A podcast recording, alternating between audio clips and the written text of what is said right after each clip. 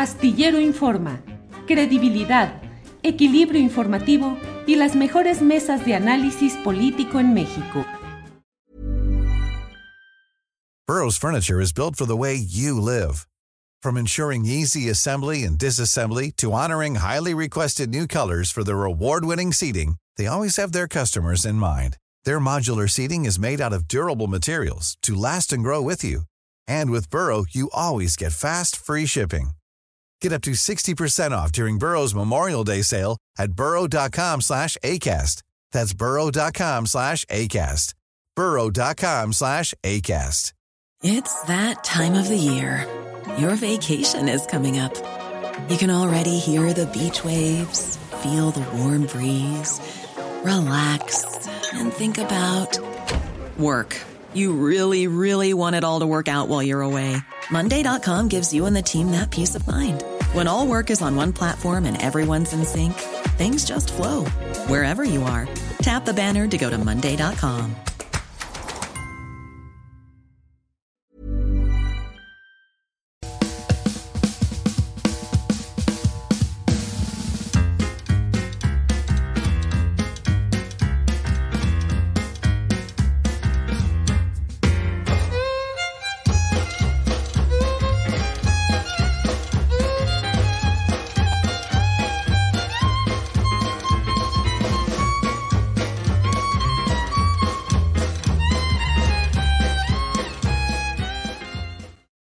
Bueno, bueno, ya estamos aquí. Muchas gracias. Gracias por estar en Astillero Informa. Es el jueves 29 de junio de 2023 y como siempre agradecemos su presencia y su participación en este programa en el cual tenemos información, análisis y debate.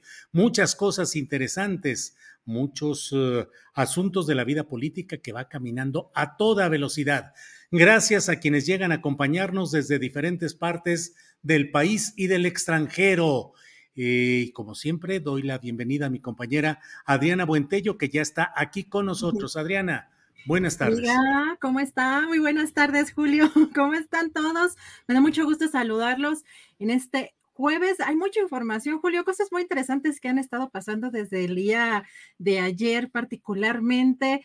Eh, bueno, por un lado, la Comisión de Quejas y Denuncias del Instituto Nacional Electoral rechazó suspender estas asambleas informativas o los recorridos eh, por el país de las llamadas corcholatas eh, o aspirantes a la coordinación de estos comités en defensa de la cuarta transformación, que eventualmente se convertirían en aspirantes a la candidatura presidencial. Y también estamos en espera, Julio, de una conferencia. Se anunció de Va por México. Fíjate que ya están por instalar esta mesa de manera formal, este comité organizador y el Observatorio Ciudadano. Eh, como parte de este proceso de la Alianza Va por México en la selección de su aspirante o su candidato a la presidencia.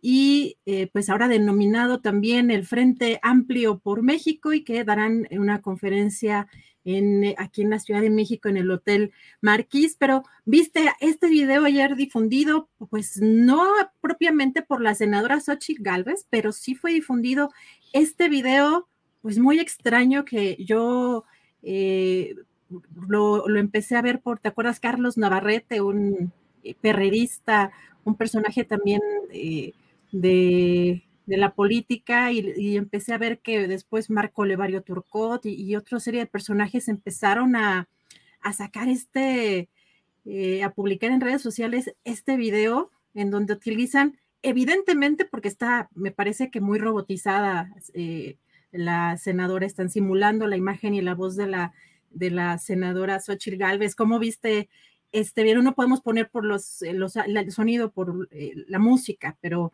pues sí podemos ver ahí un poco de este, de este video. Sí, dos temas, Adriana. Uno, desde luego, el relacionado con este video, que es el uso de la inteligencia artificial para producir primero una imagen que no corresponde realmente, es decir, es una imagen construida a través de esta inteligencia artificial. eh, usted percibirá que teniendo los rasgos similares, no son exactamente, y por otra parte también con una voz que es distinta, que está procesada mediante estos mecanismos que ahora existen. Y es un video interesante en el cual le da respuesta a lo que previamente había dicho Claudia Sheinbaum en el sentido de que no cualquiera, no cualquier mujer puede ser presidenta de la República. Eh, retoma bien la pelota a Xochitl Galvez, hace un planteamiento de respuesta interesante, pero la gran discusión que inicia, y recordemos que la propia Xochitl es especialista en asuntos de computación y que ha creado una empresa para desarrollo de casas inteligentes, entonces aquí estamos en presencia del uso de inteligencia artificial que permite suplantar rostros, voces, contenidos y aquí la gran pregunta es si la política en México, en esta difícil etapa electoral que ya ha iniciado, aunque digan que formalmente son elecciones de sus coordinadores nacionales, pero todo este arranque va a estar signado también por el uso de algo que la discusión de fondo es, ¿son fake news? ¿Son en este caso videos falsos? Se vale utilizar inteligencia artificial para suplantar voces, imágenes, rostros, declaraciones, colocar ciertas frases o palabras en el rostro de otras personas o al revés. Es una discusión. Incluso Gabriel Guerra, un eh, analista de asuntos de comunicación, eh, opinante frecuente en espacios de radio, televisión y prensa, dice un spot de Xochitl realizado con inteligencia artificial. No es su rostro, no es su voz. ¿Ustedes qué opinan? Y es una de las discusiones que hay ahora. ¿Se vale utilizar esto suplantando, falseando explícita e intencionalmente la realidad? ¿Y hacia dónde iremos en ese camino, Adriana? Pues quizá también es una parte, eh, bueno, vale la pena también preguntarse si les conviene, si eh, consideraron también pertinente el iniciar una especie de campaña en favor de una posible candidata o una posible aspirante, pues con una voz falsa, con una imagen falsa, con algo que es evidentemente artificial. ¿Qué, mensaje mandan con algo artificialmente creado? Por un lado, eh, por el otro, hay un montón de dinero detrás de todo esto, lo que se ve en, en, cuanto al logotipo, Julio, vemos ahí ya el corazón, ¿no? Y la X. Yo de pronto me pregunto también si este, lo, porque ayer ponía yo en las redes sociales y ya se le habían adelantado al presidente en decir quién era eh, quien ya estaba designado desde las alturas, como dice el presidente, pero pues de pronto también preguntaba si la X de Claudio X González es de Claudio Xochitl González, Julio. Sí. Eh, ¿Verdad? Es que ahí, hay un tema que, una campaña que empezó también muy fuerte en, estos, en estas últimas horas. ya Germán Martínez, que es un personaje aparentemente apartidista o que en este momento está en este grupo eh, llamado plural, es de los primeros en sumarse y en, eh, veo también mucho entusiasmo de algunos eh, personajes también en la política, por ejemplo, Moni, o que estuvieron en, el, en los gobiernos anteriores, como Moni de Swan, también ya algunas, algún entusiasmo ya logró, logró como resultado de toda esta, de, todo lo que ha estado pasando en los últimos días, pero ya tienen también hasta eslogan, ¿no? Ya hay una campaña en medios, entrevistas, eh, se apropiaron también, por ejemplo, veo del rosa, del color rosa, de esta marea o llamada marea rosa. Si nos puede poner Andrés en esta liga, ya estamos incluso viendo que Xochitl Galvez está llamando a los voluntarios a sumarse a su equipo o a sumarse a, como voluntario a, pues eh, en esta campaña que están, que están llevando a cabo. Entonces sí se ve un movimiento importante, Julio. Sí, la verdad es que el propio presidente de la República en su conferencia mañanera de prensa de hoy ha dicho claramente que dirá el nombre el lunes o el martes, pero dice, pero pues lo más seguro es que ya para entonces ya todos ustedes sepan quién es el candidato o la candidata. Y por otra parte también señalar, eh, Adriana, lo que comentabas al principio de este segmento, eh, el hecho de que está por iniciar, está anunciado a la una de la tarde la presentación de estas instancias internas de Va por México que pretenden sustituir el mal paso que dieron en lo relativo a la Comisión Electoral Ciudadana, que pues particularmente el primer señalamiento duro y contrario a ese propósito fue dado por Sergio Aguayo, quien renunció a participar, a seguir participando en ese comité. Nos platicó aquí mismo que había sido invitado por Emilio Álvarez y Casa, que era a instancias de Guadalupe Acosta Naranjo y nos dijo pues que él había renunciado a, ese, a esa instancia. Cinco de once integrantes del comité original renunciaron, pero establecieron, y así lo dijimos puntualmente aquí mismo, que la redacción que decían al disolver esa comisión electoral ciudadana implicaba claramente el hecho de que cada quien podría asumir por sí mismo a título personal reinsertarse en el proyecto de Va por México en los términos que les dieran y seguramente estarán dándose ya a conocer los nombres de los integrantes de estas instancias de Va por México, presuntamente ciudadanas, presuntamente independientes, pero que en el fondo están en el mismo proyecto y que pretenden validar lo que pues parece ya bastante evidente con todos los datos y detalles de una campaña eh, previamente montada con toda una serie, o sea, no sucede de un día para otro que ya tengas todo lo que ya está mostrando, tanto en la coordinación, en la concertación de opiniones mediáticas, como en el manejo estrictamente propagandístico que está desatado, Adriana. Hasta encuestas ya publicó también Xochitl que nos acaban de limitar la monetización. Pues, ¿qué dijimos? ¿Y ahora qué? no podemos poner, no podemos comer, no, no comer, tampoco. Tampoco vamos a poder. no podemos poner caras robotizadas o cómo. Fíjate, o a lo mejor nos salen con que tiene eh, derechos de autor la. No creo que sea tan rápido eso, además. Eh, pues este, sí. No creo que sea. Eh, ahí hubo alguna palabra que yo creo que les hizo ruido. Vamos a hablar, yo creo que con señas, ¿qué, qué cosa? O vamos a formar aquí un, proyecto así como de ventaneando la política y puro chismorreo y pura eh, vulgaridad y puro todo eso. Eso no dice nada y no pasa nada. Y podemos decir eh, palabras gruesas, maledicencias y no pasa nada porque finalmente pues no sabemos. Fíjate que en estos días que han dado por acá, por la Ciudad de México, he platicado con varios periodistas, compañeros, y un día de estos, en una plática, me decían, oye, ¿por qué los desmonetizan con tanta frecuencia si en general a muchos otros canales que dicen y hacen cosas realmente castigables, no les hace nada?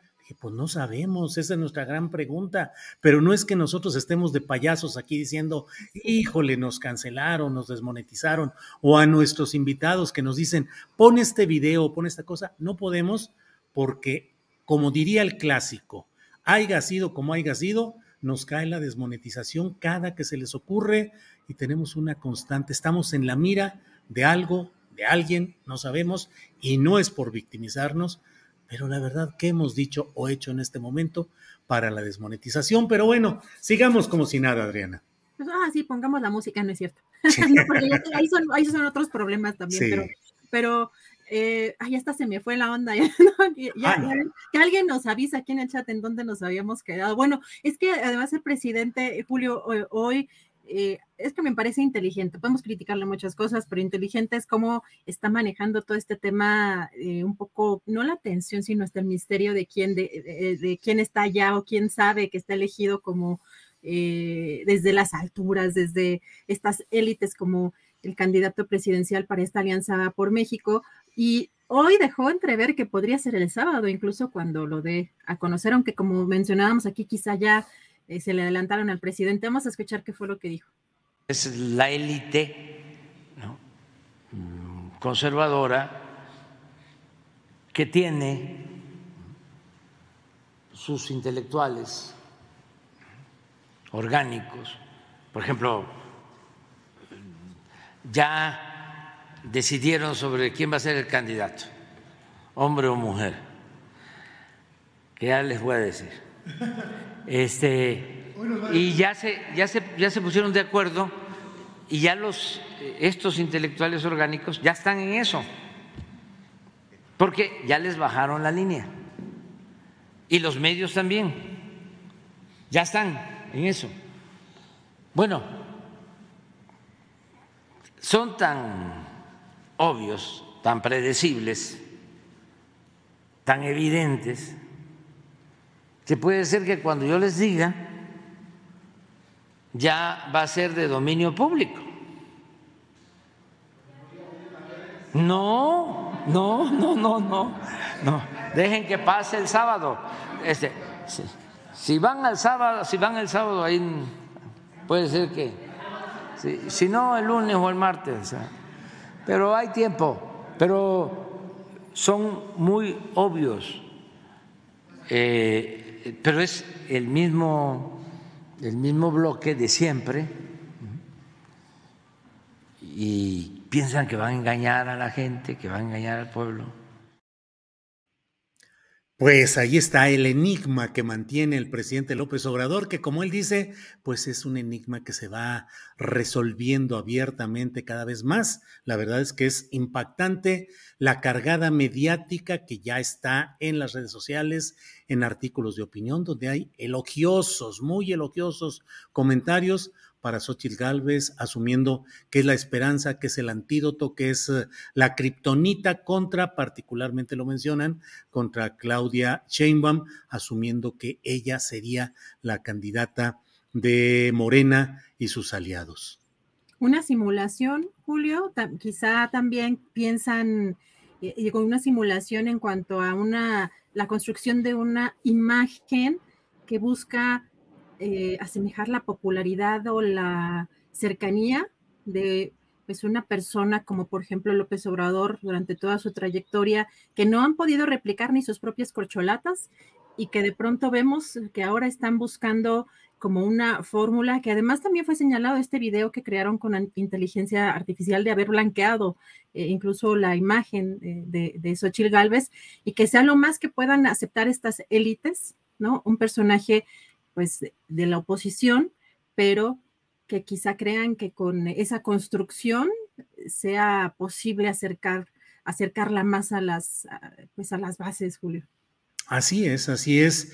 Ahí está todo caminando y bueno, tendremos la información de lo que suceda hoy en esta presentación de los órganos electorales de Va por México. Pues mira, si podemos poner, están en vivo, nada más si se pueden... Relaciones a la ley aquí ni hay simulación, la, y que los que nos acusan de lo contrario. Vemos a Leonardo Valdezurita, ¿no?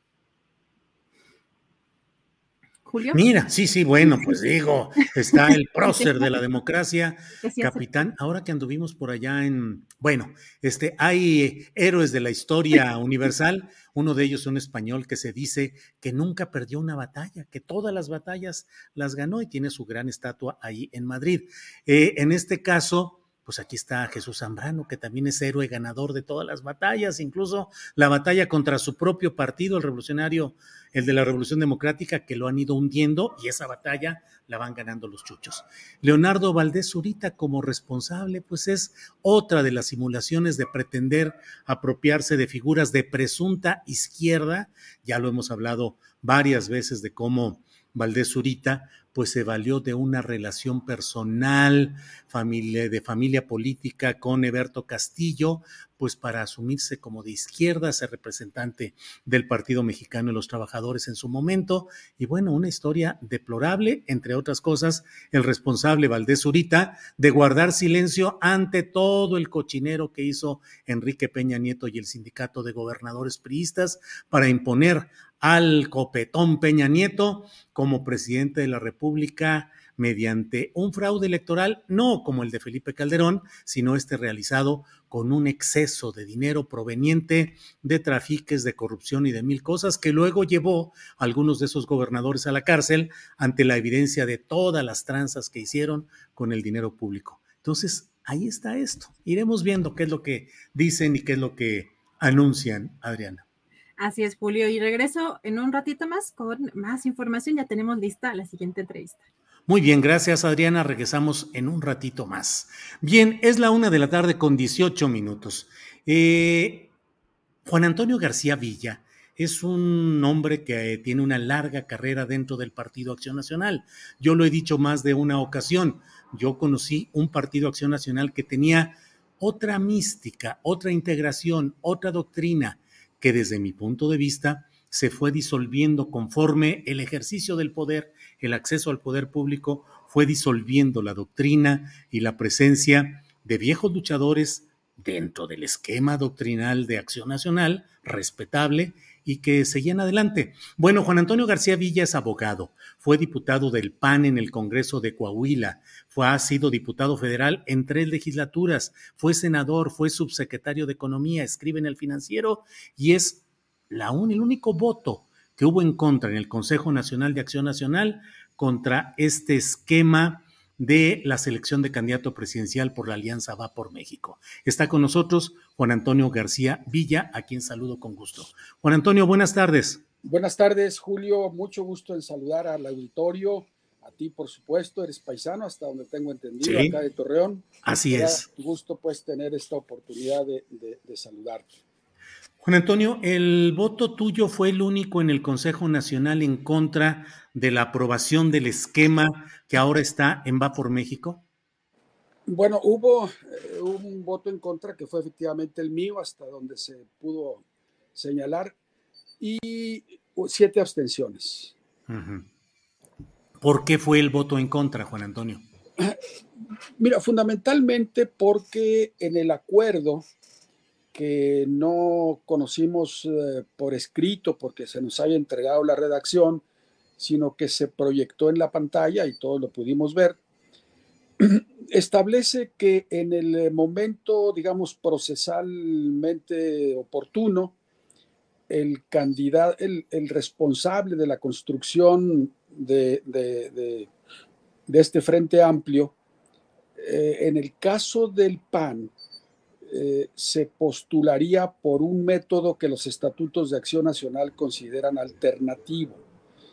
Es decir, eh, de acuerdo con la ley, eh, la ley electoral, el COFIPE, perdón, el LEGIPE, la LEGIPE, cuando se registren los candidatos a la presidencia de la República por el partido que los postula, aunque vayan en coalición, le deberán demostrar a la autoridad electoral que fueron seleccionados por alguno de los métodos establecidos en sus estatutos, estatutos que a su vez están registrados ante el propio INE.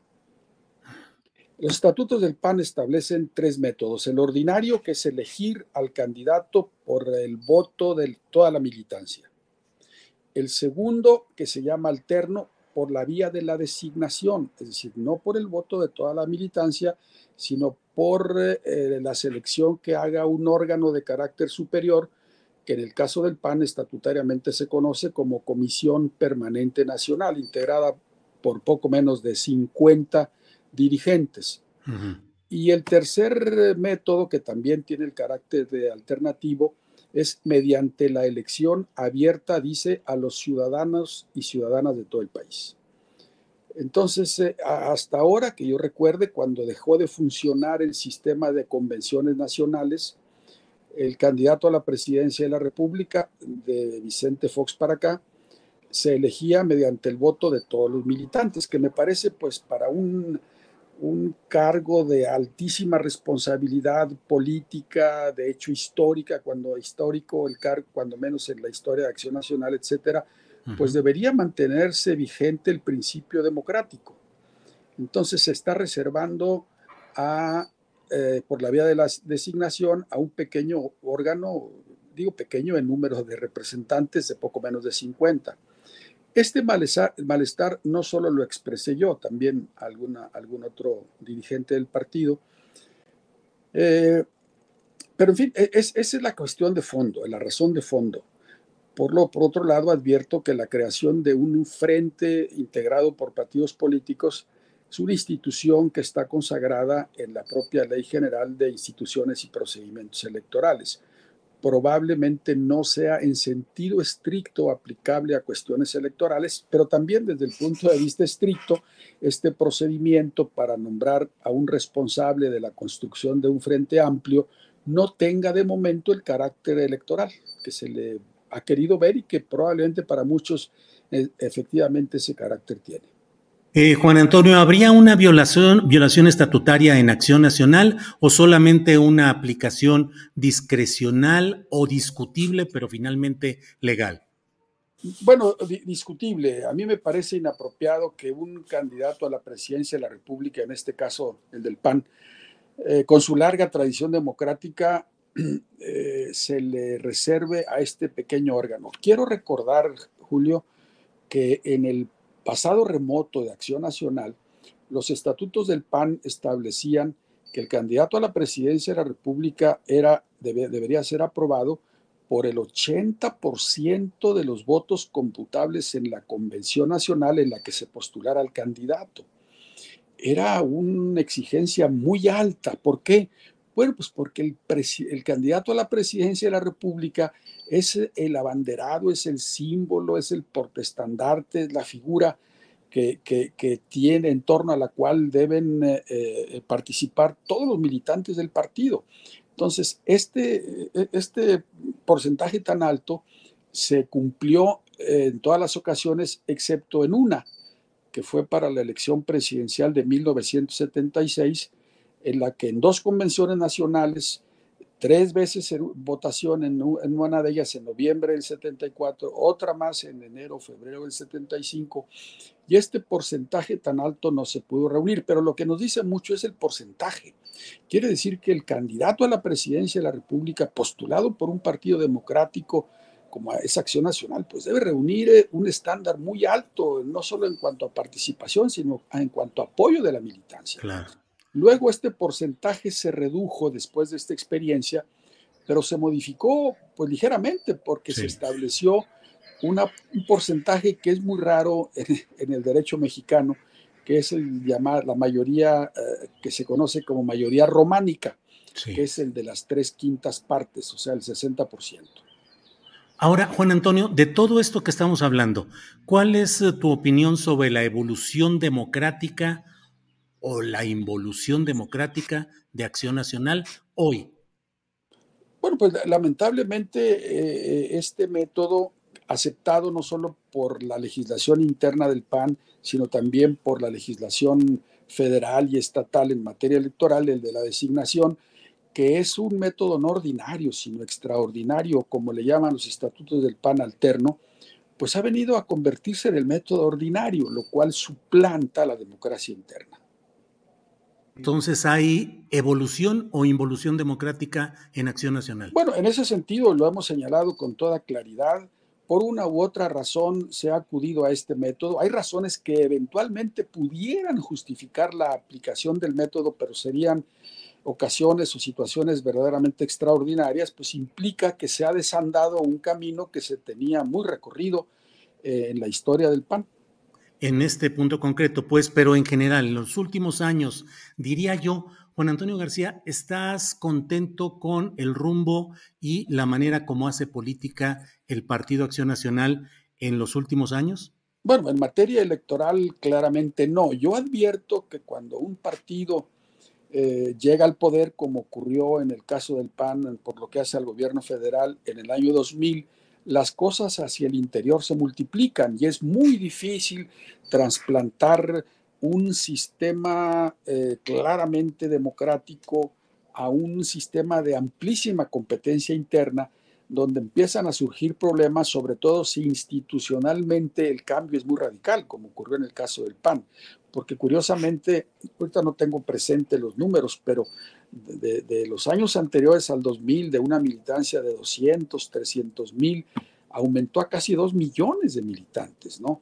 Eh, este, este alud de, mexicanos que llegó al PAN, pues eh, lamentablemente lo hizo en, el, gran, en una gran mayoría de casos, pues con otro propósito, no con el ánimo de contribuir a, la formación política, a, la gestión del bien común, sino a, obtener eh, beneficios, que puede ser lícito, es legítimo que alguien aspire, por ejemplo, a un cargo público, si no de otra manera no habría quien, quien, quien participara. Pero una cosa es hacerlo por las vías correctas, democráticas, y otra mediante la, la suplantación de métodos probados por la vía democrática por otros que no lo son. Lamentablemente es, de esto pues adolecen todos los partidos. Por ejemplo, los padrones internos no son confiables en ningún partido político. Eso te lo dicen los del PRI, te lo dicen en su tiempo los del PRD. Supongo que igual ocurre con Morena, porque aquí en la elección reciente tuvieron ese tipo de problemas.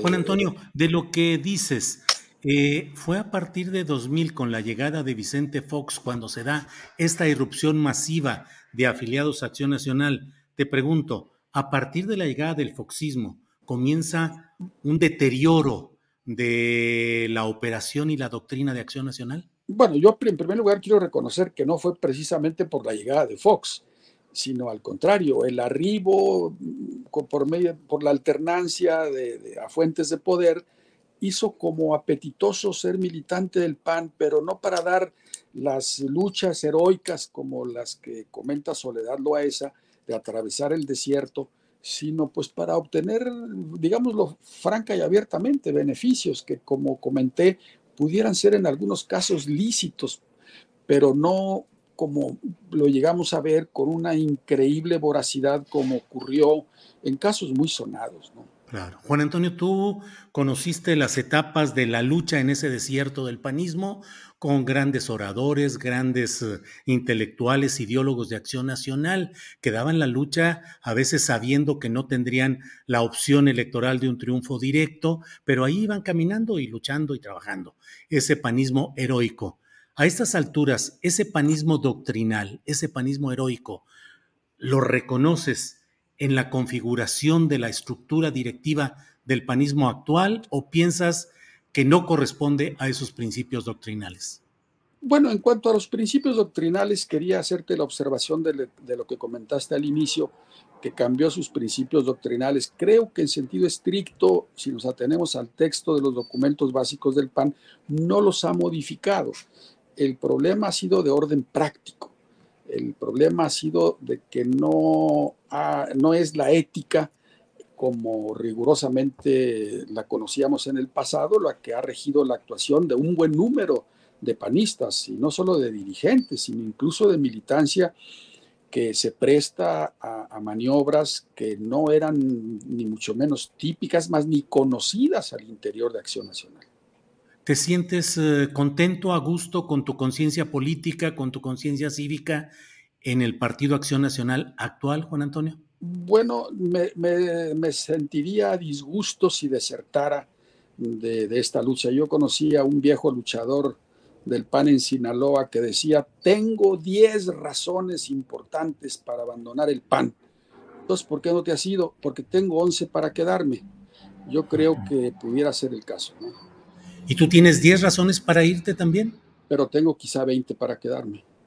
Mm. Entre otras, dar el testimonio, pues siempre dimos el testimonio, ¿no? En los peores momentos, bueno, no hubo buenos, sino siempre hubo peores momentos de dificultades, eh, de todo, vencer todo tipo de obstáculos, de represalias, de amenazas, etcétera, o incluso un, un instrumento que a veces es eh, más eficaz de, como son el halago y el otorgamiento de beneficios, que lamentablemente muchos eh, caen, no solamente en nuestras filas, sino en otras, en, eh, otras posiciones, ¿no? Claro. Pero ¿Te sientes... Sí, perdón. Sí, no, pero hay que dar el testimonio y la lucha, y a veces, como ahora en mi caso, es más intensa hacia adentro que hacia afuera. ¿Te sientes bien en la alianza electoral y política con el PRI y con el PRD? ¿Pensaste alguna vez concurrir políticamente con el PRI? Ni remotamente, ni remotamente. Pero bueno, las circunstancias han hecho primero, pues que en el caso mío y en muchos otros igual, viéramos esto pues como algo extraño, sorprendente, increíble, inimaginable pero pues a la luz de lo que ha venido ocurriendo en el país, eh, que pues se ha deteriorado de manera muy grave la situación no solo política, sino en otros ámbitos de la vida nacional, pues para muchos ha justificado esa, esa coalición, esta alianza. Vaya como el, mal menor, como se dice eh, en algunas ocasiones, pero ojalá y el PAN hubiera mantenido su, presencia viva y permanente, actuante, como ocurrió en el pasado, para no haber tenido necesidad de, pues de este tipo de alianzas que parecen necesarias, aunque ojalá en el futuro no, lo sean así. Pongo un ejemplo, Julio. El partido cuando empezó a crecer, de repente observó que carecía de recursos, que no eran más que los que aportábamos los militantes, para poder llevar a cabo sus trabajos. Y a alguien se le ocurrió, bueno, Adolfo Crislip, que para mí ha sido uno de los presidentes más sobresalientes del PAN y que está olvidado, que lamentablemente está olvidado. Pocos, incluso dirigentes modernos, saben quién fue y lamentablemente Alonso Lujambio dejó pendiente una biografía de él que, según nos decía, estaba a punto de concluir cuando falleció. Bueno, Crislip estableció un procedimiento para llegarse fondos, que fueron aquellas rifas semanales de una docena o decena de autos en todo el país. Todos los viernes se rifaban 10, 12, 15 autos. Y yo recuerdo perfectamente que aquí en Torreón, pues teníamos a, algún compañero pagado en la Plaza de Armas y en algún otro lugar con un carro muestra. Y a veces me decía, ya para el jueves no hay boletos, se acababan, se acababan los boletos. Algún periodista, creo que Julio Mejido llamó a eso el plebiscito de las rifas, porque las rifas equivalían a un verdadero plebiscito, eran de apoyo al PAN. Claro. Y algo que me sorprendió fue que en alguna ocasión quien coordinaba estos trabajos, que seguramente tú lo recordarás, mi amigo inolvidable Eugenio Ortiz Walls, me dijo, oye, fíjate, ¿sabes una cosa? La gran mayoría de los premios la gente no los reclama. Ándale. Y, y, yo hice este razonamiento, oye, pues Eugenio, no los reclaman porque en realidad los mexicanos que le compran uno, diez o cinco boletos cada semana al PAN no lo hacen por obtener un premio, sino por apoyar al partido. Yo quiero preguntar si hoy nos instaláramos con un auto muestra en cualquier plaza de algún país y se nos agotarían los boletos desde un día antes. ¿no? Híjole, Juan Antonio, pues muchas cosas interesantes. Te agradezco esta posibilidad de dar un repaso a las circunstancias actuales y algunas históricas del Partido Acción Nacional. Yo te agradezco. Soy agradecido, Julio, muy, muy amable. Al contrario, Juan Antonio, que estés muy bien y saludos allá a la tierra, Torreón, Coahuila. con mucho calor, con mucho calor, ¿eh? Ya me imagino, ya me imagino. Hubo un día de la semana pasada que casi llegó a 47. Híjole. Así es. Sí, pues parientes míos me reportaban eso de 46, 47. Para que no te lo reporten, date una vuelta. Eso haremos un día de estos. Gracias, Juan Antonio. Gracias. Que estés bien. Hasta luego. Bien, es la una de la tarde con 36 minutos, una de la tarde con 36 minutos, y hemos tenido esta entrevista sobre lo que sucede en el ámbito de Acción Nacional. Vamos a regresar con mi compañera Adriana Buentello a ver qué otra información o videos tenemos por ahí pendientes. Adriana. Julio, pues antes de ir a nuestra siguiente entrevista, eh, comentar que hoy el presidente también habló nuevamente de Xochil Gálvez. Vamos a ver qué fue lo que dijo. Bueno, el programa más eh, aceptado por la gente desde hace mucho tiempo, desde que lo iniciamos, cuando fui jefe de gobierno, es el programa de apoyo a los adultos mayores. Y ahora más. Es eh, el programa que la gente aprueba más. Todos. Es el programa que no querían los conservadores, ¿no? Eh, que había que mejor poner a trabajar ¿no? al adulto mayor, decía Fox, y Xochitl que ahora está este, muy activa como representante de la oligarquía, con el mismo pensamiento de Fox. Incluso trabajó con Fox, es de la escuela de Fox. Entonces, este, tienen esa mentalidad, como si el adulto mayor no hubiese trabajado toda la vida y mereciera vivir con un poco de holgura en el último tramo de su existencia. Bueno, pues así están las cosas, Adriana. Todo muy movido y bueno, pues estaremos atentos a lo que vaya saliendo. Así es, estoy eh, siguiendo esta conferencia que está dando eh, Va por México y vamos a regresar con eso al final de la emisión. Ya tenemos lista la siguiente entrevista. Muy bien, gracias, gracias Adriana. Y vamos con nuestra siguiente entrevista. Eh, pues resulta que el popular cantante Francisco Céspedes se le ocurrió decir que el presidente de México, por razones que él argumentó, pero finalmente dijo que se muera y tenía programado un concierto en San Miguel de Allende, Guanajuato. El presidente municipal anunció que se cancela este eh, concierto, esta presentación de Francisco Céspedes. El presidente municipal, llegado a nombre del PRI, es Mauricio Trejo, quien está aquí con nosotros. Mauricio, buenas tardes. Buenas tardes, gusto en saludarte. ¿Cómo estás, Julio? A tus órdenes. Bien, Mauricio, gracias. Mauricio, ¿por qué cancelar la presentación de Mauricio, de, de Francisco Céspedes, el cantante eh, que pronunció estas palabras sobre el presidente de la República? Mira, Julio, yo creo que es importantísimo entender de entrada lo que es San Miguel de Allende. San Miguel de Allende es una ciudad única, multicultural y que además alberga 62 nacionalidades eh, eh, en, su, en su área. Pero también eh, tenemos una comunidad de 16 mil estadounidenses y más de 2 de mil canadienses más una comunidad importante de europeos. Esto te habla de la importancia de San Miguel de Allende en materia de eh, cultura o de un tema cosmopolita que se tiene aquí y por algo ha sido nominada como una ciudad eh, de las mejores del mundo para poder vivir. La única manera en que puedes tú convivir con 62 nacionalidades eh, es teniendo tolerancia, sin duda alguna, y entendiendo la cultura de cada una de las personas que deciden venir a vivir a San Miguel de Allende. En San Miguel de Allende tenemos libertad de expresión, basta, y tenemos también muchísima tolerancia. Pero también San Miguel de Allende, aquí se fraguó la independencia, en San Miguel de Allende es el epicentro del civismo. Y a nosotros nos queda muy claro, en lo personal también, que hay límites en la libertad de expresión. La libertad de expresión no quiere decir que puedas decir lo que tú quieras. Puedes insultar las veces que tú quieras a quien quieras, con las consecuencias eh, que esto te puede acarrear. Claro. Pero desearle la muerte a nuestro presidente de la República, eso es una cosa muy, muy distinta.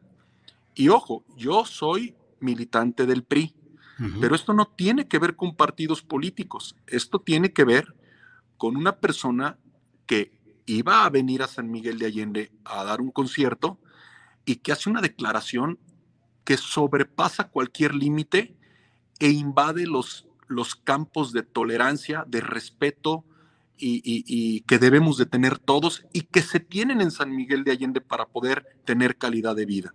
Desearle la muerte a nuestro presidente de la República es un acto sumamente temerario, pero que no podemos permitir los que tenemos respeto por las instituciones, claro. Eh, como yo las tengo. Y en San Miguel de Allende mucha gente también se vio ofendida, como millones de mexicanos. Sí. Por lo tanto, la presencia de Francisco Céspedes podía acarrear que ese buen vivir en San Miguel se pudiera romper, pero también hay que dar un ejemplo de civismo, que es lo que se, se ha perdido últimamente. Claro. Mauricio, ¿quién organizaba este concierto? ¿El, el gobierno municipal como tal o una empresa privada? No, nosotros, nosotros lo organizamos, nosotros lo contratamos para que viniera al Teatro Ángela Peralta y este, posteriormente vienen las declaraciones pero te soy sincero, yo realmente no tenía el contexto completo porque, porque desgraciadamente no se le dio la cobertura que debió habérsele dado a un tema tan delicado. Sí, Mauricio, ¿con qué base jurídica se va a presentar la cancelación en ese contrato para prestación de servicios profesionales del señor Francisco Céspedes? Es decir, ¿cuál va a ser el fundamento jurídico de la acción que como autoridad ejerces tú? Mira, de entrada es una incitación al odio, una incitación a la violencia de manera directa e indirecta.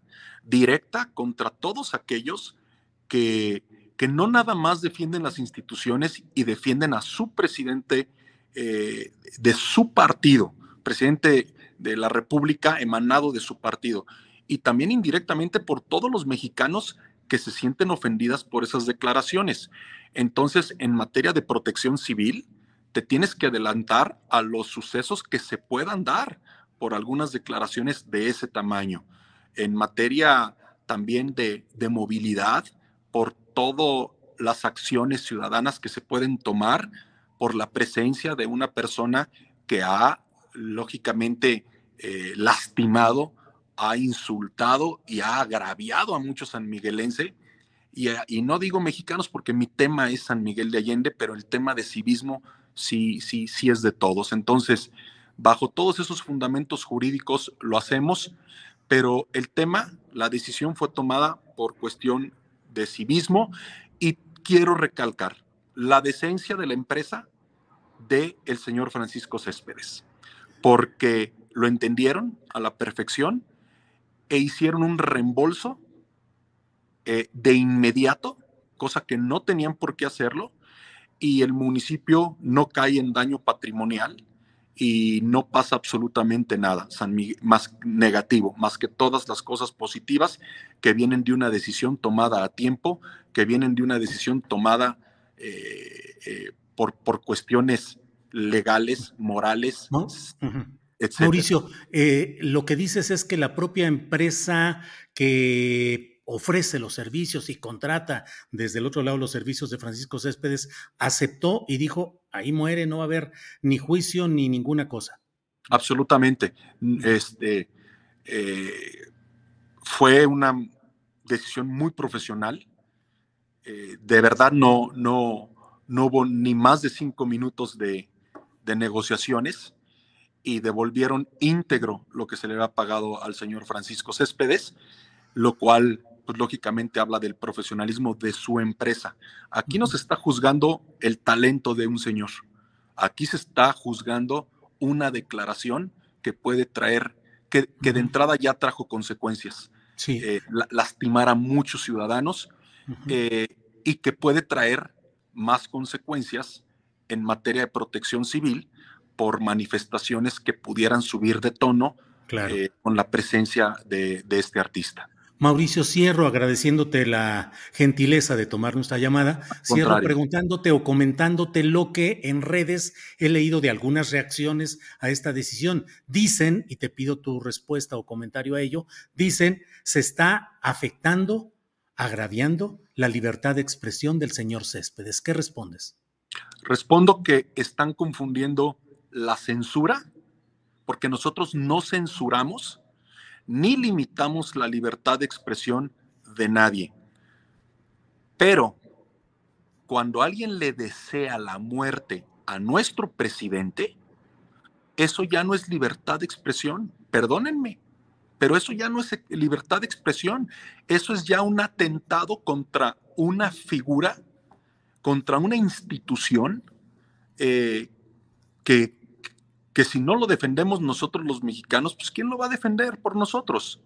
Puedes no estar de acuerdo con el presidente, puedes elevar el debate eh, a la temperatura que tú quieras. Lo que no puedes es desearle la muerte al presidente de la República. Y yo todos los días lo sigo al presidente de la República, es mi obligación estar informado. Y yo no he escuchado al presidente de la República jamás desearle la muerte a alguien, pero tampoco he escuchado a ningún periodista de los que están totalmente eh, en contra de la manera en que gobierna nuestro presidente, a ninguno lo he escuchado desearle la muerte. Entonces no es libertad de expresión la que nosotros estamos coartando, no. Esto ya es un tema de agravio a una institución, a una investidura y sobre todo al civismo de todos nosotros. Bien, pues Mauricio Trejo, muchas gracias, muy amable en tomar la llamada y bueno, iremos viendo cómo se desenvuelve este tema. Por lo pronto, a reserva de lo que desees agregar, muchas gracias. Eh, gracias a ti e invitarlos a todos a San Miguel de Allende, porque aquí hay calidad de vida, hay apertura, es una ciudad multicultural, respetamos a todos los, las maneras de pensar. Eh, pero en San Miguel de Allende también se exige, se exige que se respeten nuestras instituciones, a nuestro gobernador, a nuestra administración, eh, a nuestros ciudadanos, a nuestra arquitectura. Vénganse, acá los esperamos con los brazos abiertos. Mauricio, muchas gracias. Seguimos en Al contacto. contrario. Hasta luego. Gracias. Es la una de la tarde con 49 minutos. Una de la tarde con 49 minutos. Y bueno, estamos aquí con eh, la información referente a este tema de Francisco Céspedes, el cantante que deseó la deseó la muerte del propio presidente López Obrador. Bueno, pues en eso estamos. Eh, hay mucha información pendiente en estos momentos que vamos caminando. Hay un tema que hoy fue incluso comentado en la conferencia mañanera de prensa el relacionado con Segalmex, en el cual pues se ha estado diciendo que hay ya un número de investigaciones, de órdenes de aprehensión, de empleados detenidos, pero muchos nos hemos preguntado, yo lo he escrito, lo he dicho una y otra vez. Eh, ¿por qué no se toca al responsable de la administración de Segalmex, que fue Ignacio Ovalle, un funcionario del prismo más clásico, más remoto, más dinosaurico, y que sin embargo fue habilitado al inicio de esta administración federal obradorista como director ni más ni menos que de Segalmex, luego de que había sido director del sistema CONASUPO con Raúl Salinas de Gortari como subdirector en un esquema que terminó también con muchas acusaciones de corrupción y cosas por el estilo. Con frecuencia quienes ejercemos el periodismo, eh, algunos críticos nos dicen, ¿por qué no hablas de esto y por qué no señalas esto? Yo oportuna e insistentemente he hablado acerca de este asunto. Desde un principio, desde el primer día expresé mi sorpresa y luego mi crítica directa al nombramiento de Ignacio Ovalle como director de este organismo llamado Seguridad Alimenticia Mexicana. Bueno, vamos uh, con Adriana Buentello que nos tiene información y contexto justamente de este tema del cual le estoy hablando. Adriana, déjenme invocarla de manera adecuada para que esté con nosotros en un segundito. Eh, Dice aquí Marcia Caballero, qué bien hasta que escucho una persona con un cargo, con un cargo político defender al presidente. Y me dicen aquí que qué opino de la muerte de Hipólito Mora. No me he enterado de ello, pero bueno, buscaré información sobre ello. Eduardo López dice, Ignacio Ovalle traicionó a AMLO. Pues Eduardo López Ignacio Ovalle sigue siendo funcionario de la Secretaría de Gobernación como director del Instituto Nacional, ¿qué? De estudios municipales o algo así. Se le ofreció la cobertura, renunció, salió de Segalmex y siguió en el gobierno, actualmente en la Secretaría de Gobernación.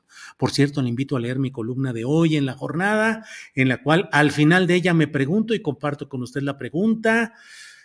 Alejandro Encinas renunciará, va a renunciar a la subsecretaría de gobernación relacionada con derechos humanos luego del retiro del GIEI, del Grupo Interdisciplinario de Estudios Independientes, que se va porque no encuentra las condiciones adecuadas para seguir con las investigaciones que afortunadamente en el pasado permitieron abrir brecha e ir fijando responsabilidades y que toparon con el único poder que no pudieron ir más adelante el GIEI, que fue el poder militar, el poder de Fuerzas Armadas y eh, el propio fiscal encargado de las investigaciones del caso se fue, eh, se fue directo eh, quien estaba con estas investigaciones del caso, tuvo que eh, renunciar al cargo. Eh, hubo un manoseo de las órdenes de aprehensión contra militares que finalmente ya se cumplieron, ocho de ellas en el contexto de la salida del GIEI y que ya iremos viendo si de veras es una forma de hacer justicia o solo de procesar, pero finalmente no necesariamente hacer justicia. Dejo ahí la pregunta. Alejandro Encinas, ¿Se irá de la subsecretaría de gobernación o seguirá ahí?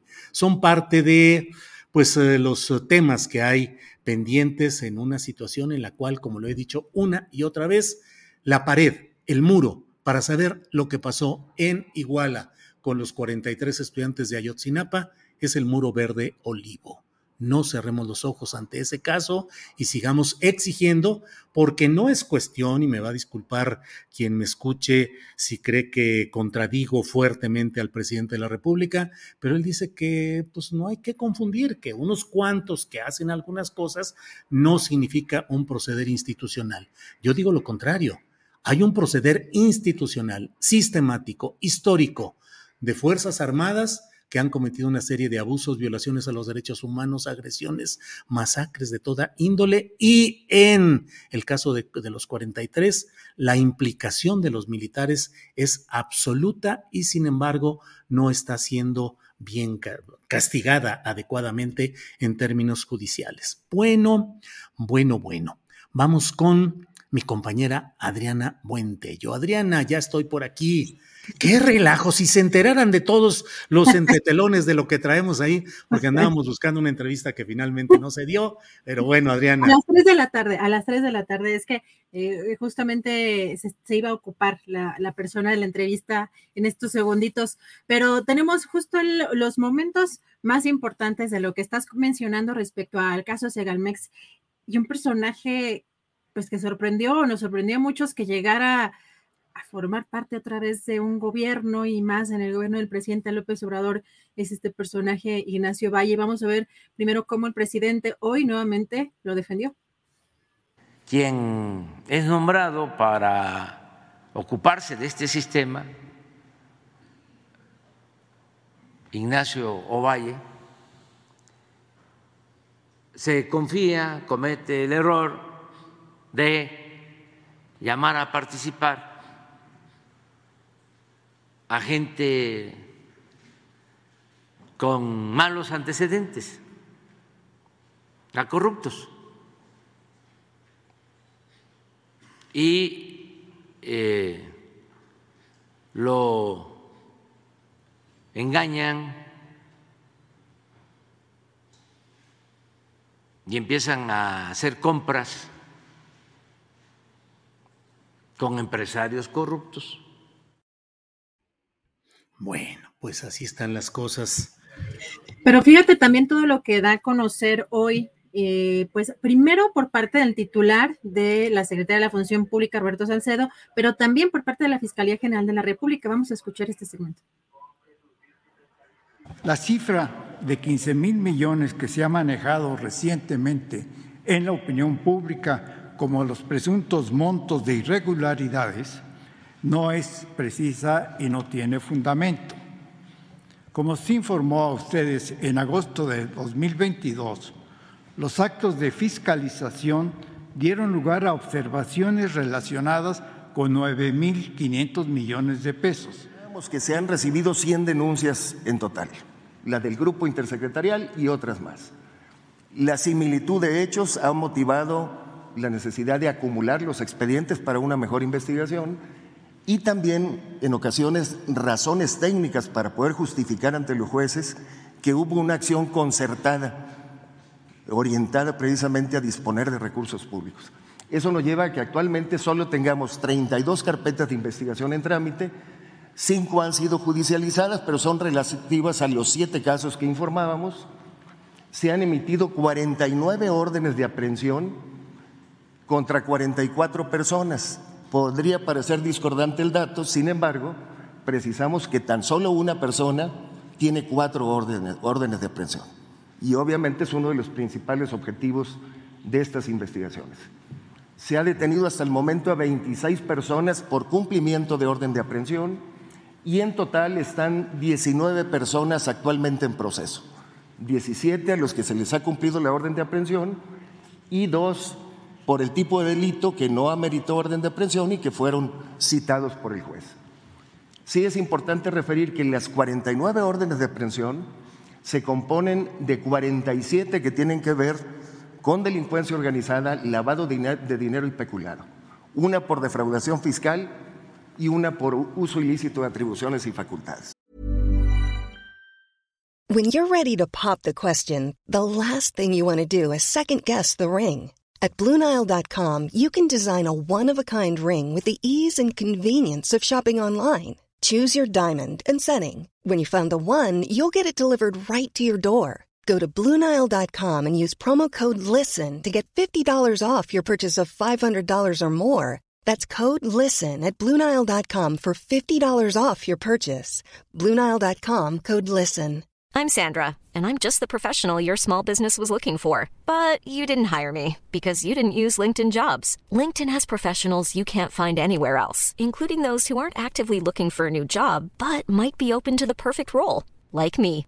In a given month, over 70% of LinkedIn users don't visit other leading job sites. So if you're not looking on LinkedIn, you'll miss out on great candidates like Sandra. Start hiring professionals like a professional. Post your free job on linkedin.com/people today. Bueno, pues qué decimos, yo nada más digo, e Ignacio Valle el máximo responsable, el que tuvo la responsabilidad de nombrar funcionarios subalternos. Se lo chamaquearon. Lo chamaquearon, mano. Pues bueno. Oye, vamos a brincar porque luego aquí en el chat, híjole, se ponen bien duros, dicen de todo, pero bueno. Pues tenemos información importante, justamente en el último momento eh, asesinaron a Hipólito Mora, ex líder de las autodefensas en Michoacán. Eh, de acuerdo con eh, Guillermo Valencia, un tuit acaba de emitir a la una con cuatro de la tarde. Eh, presidente del Comité Directivo Estatal del PRI en Michoacán, dice que prendieron fuego a la camioneta blindada de Hipólito Mora y asesinaron a todos sus escoltas, Julio. Sí, sí, sí, ahí está la imagen de Hipólito Mora, está la nota también en nuestro portal de julioastillero.com. Eh, Ahí está, tras el ataque a la camioneta blindada donde se transportaba, fue quemada por un grupo armado. Es una nota de OEM Informex que nos permite utilizarla. Dice Hipólito Mora, ex líder de las autodefensas de Michoacán, fue asesinado este jueves tras sufrir un atentado en la Ruana, Michoacán. De acuerdo con los primeros reportes, la camioneta blindada donde se transportaba Hipólito Mora fue atacada por un grupo armado para luego prenderle fuego y quedar completamente en cenizas. Híjole pues cuántas cosas complicadas en nuestro México, Adriana.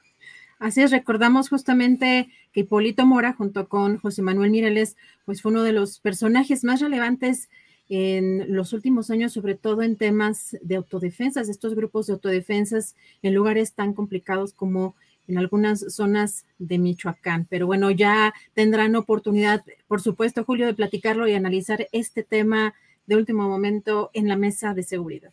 Muy bien, Adriana. Aunque estos, estas pláticas deberíamos tenerlas en nuestro chat privado, no al público, pero bueno, el tiempo no nos da. ¿Sí tendremos la entrevista después de la mesa con este personaje?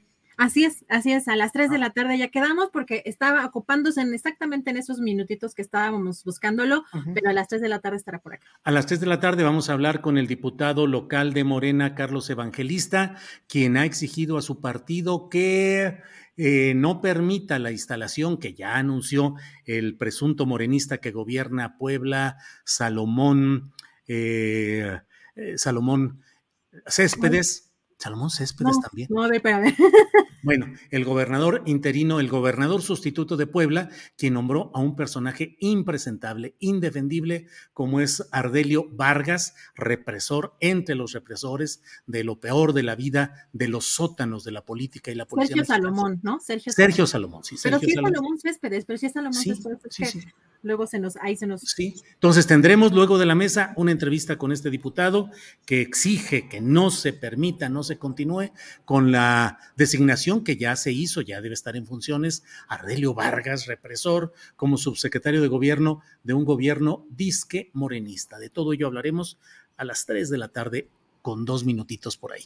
Adriana, vamos y regresamos. Así es, regresamos en un ratito más. Gracias, Adriana. Bueno, pues son las dos de la tarde con un minuto, las dos de la tarde con un minuto y vamos de inmediato a nuestra mesa de seguridad de este jueves 29 de junio. Ya sabe usted que tenemos una mesa de seguridad, yo me atrevo a decirlo, con la más alta calificación en cuanto a las prendas intelectuales, cívicas, profesionales y analíticas de mis compañeros. Tres personas en quienes, eh, a quienes conozco y en quienes confío en la rectitud de su criterio y en la capacidad de decir lo que piensan en las circunstancias que sean, con opiniones eh, a veces discordantes, pero creo que con un gran respeto entre nosotros abordamos cada jueves los muy delicados temas de la seguridad pública, la seguridad nacional. Así es que es un orgullo para este programa contar con mis compañeros que ya están aquí. Guadalupe Correa Cabrera. Guadalupe, buenas tardes. Muy buenas tardes, Julio. Un placer estar contigo en esta mesa, también con mi gran amigo y colega Víctor Ronquillo. Un placer estar con ustedes. Gracias, Víctor. Buenas tardes.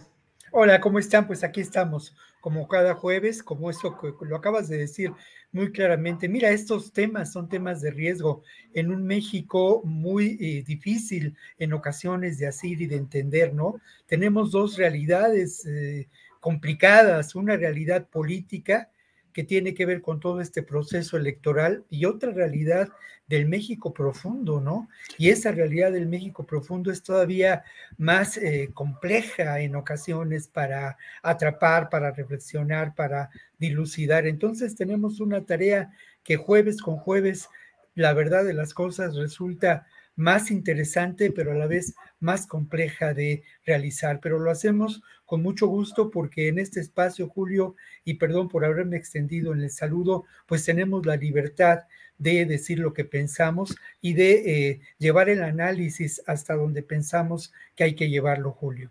Sí, muy bien. Gracias, Víctor. Está con nosotros ya también nuestro compañero Ricardo Ravelo. Eh, Ricardo, buenas tardes. Hola Julio, ¿qué tal? Como siempre, un gusto estar contigo. Saludos a Víctor, a Guadalupe y al público que nos sigue. Gracias. Eh, Víctor Ronquillo, vamos con la noticia de Bote Pronto. Se acaba de conocer, bueno, ya minutos del asesinato de Hipólito Mora, uno de los personajes emblemáticos de lo que fue aquella creación extraña y complicada de los autodefensas eh, impulsados durante la administración de Enrique Peña Nieto. Eh, con aquel enviado presidencial para impulsar, para ayudar, supuestamente que formaba parte de la arquitectura de abogados de despachos jurídicos que se habían encargado de hacer muchas cosas, apadrinados por Humberto Castillejos, que era el consejero jurídico de la presidencia de la República. Eh, Víctor, ¿qué primer análisis eh, nos das de esta situación? ¿Cómo, en qué devino lo que fueron los autodefensas? ¿Qué pensar de este asesinato de Hipólito Moro, Mora, Víctor Ronquillo? Yo creo que lo primero es eso, ¿no? A mí me parece que el surgimiento de los grupos de autodefensa sí respondieron en un principio a una necesidad, ¿no? Obviamente se trató de buscar confrontar a los grupos del crimen organizado que desde entonces extendían su dominio y establecían un control territorial brutal. Lamentablemente esto pasó a ser un recurso utilizado para, eh, por una parte, como ocurre en Guerrero con los grupos de autodefensa también, para infiltrarlos, para manejarlos y para obtener de ellos diferentes formas de control político. Grupos paramilitares que a la larga lejos de defender los intereses de las personas en Michoacán, fueron sucumbiendo al ejercicio del poder. Este enviado que mencionas fue clave y determinante junto con la asociación de aquel colombiano general de apellido Naranjo, que tuvo que ver mucho también con la participación y la creación eh, de grupos en una terrible perversión en Colombia paramilitares de paramilitares. Era, era una cosa absurda. Luego encontramos cómo estos grupos, después de ser penetrados por grupos del crimen organizado, por la propia policía, fueron derivando cada vez más en grupos mm, al servicio de intereses muy, muy espurios y muy oscuros. Hoy en día tenemos que reconocer con tristeza que este intento de eh, búsqueda de defensa del pueblo por el pueblo se vio muy limitado. Por fortuna, esto no, y es obvia la comparación, tiene que hacerse, ¿no? Esto no ocurre en Guerrero del todo, pero se da un fenómeno parecido. La forma en que resulta asesinado Hipólito Mora nos deja ver también la capacidad de fuego de estos grupos, de estas organizaciones y cómo lamentablemente sí en ese México profundo del que hablaba hace unos minutos, en, ese México real, las, eh, la violencia es creciente y tiene que ver con eh, lamentablemente una degradación social que procede desde la época de Carlos Salinas de Gortari y que tiene diferentes momentos y que hoy vivimos un momento en extremo, en extremo preocupante. Este, este crimen nos deja ver eh, eh, estos hechos, ¿no? Y lamentablemente es solo la punta del iceberg de lo que está ocurriendo en estos momentos en Michoacán. Híjole, Víctor, gracias. Eh, Ricardo Ravelo, ¿qué nos dices de este tema? Recuerdo que fue en 2014, creo que en enero o en febrero, cuando, perdón. 2013, febrero. Cuando nombraron a, a este personaje, Alfredo Castillo, como comisionado para el desarrollo integral, económico y social, algo así de Michoacán, que en el fondo fue ir a imponer una pues un principado, una especie de virreinato en Michoacán, entre otros temas, y sin ninguna responsabilidad jurídica posterior, a fomentar el uso de armas en grupos llamados autodefensas. ¿Qué pasó con todo ello y qué opinas de este asesinato de Hipólito Mora, Ricardo? Bueno, todo aquello fue un, verdadero fracaso. Llevamos años arrastrando el fracaso, incluso en la actual administración, como ya lo hemos dicho eh, muchas veces, reiterado, puntualizado, el, tema del crimen organizado no se resuelve porque este, está favorecido desde la cúpula del poder, así ha sido siempre y hoy no es distinto. El caso de las eh, autodefensas surgió como un, recurso para eh, parar la violencia, para denunciar los actos de, abusos, de excesos del crimen organizado. Fue un proyecto que se trajo de Colombia con el general Naranjo, este, que era asesor para materia, en materia de crimen organizado del entonces presidente Peña Nieto, porque en Colombia fue un, recurso bastante socorrido en, la etapa, digamos que más, eh, más cruenta de la violencia y se quiso pues imponer en México este modelo que resultó un fracaso este, por donde se le vea y sigue siendo un fracaso. Este, porque las autodefensas fueron financiadas por el narco y siguen financiadas por el narco y las armas se las dio el narco. De tal manera que, bueno, pues es un, es una, es un, un recurso fallido que no ha tenido ninguna repercusión. Hipólito Mora tampoco era una blanca paloma. Hipólito Mora tiene su historia negra también, porque estaba ligado al crimen organizado. Tenía, hacía una doble función. Era, era un operador en el tema de las autodefensas, creador de las mismas, pero al mismo tiempo recibía beneficios del crimen organizado.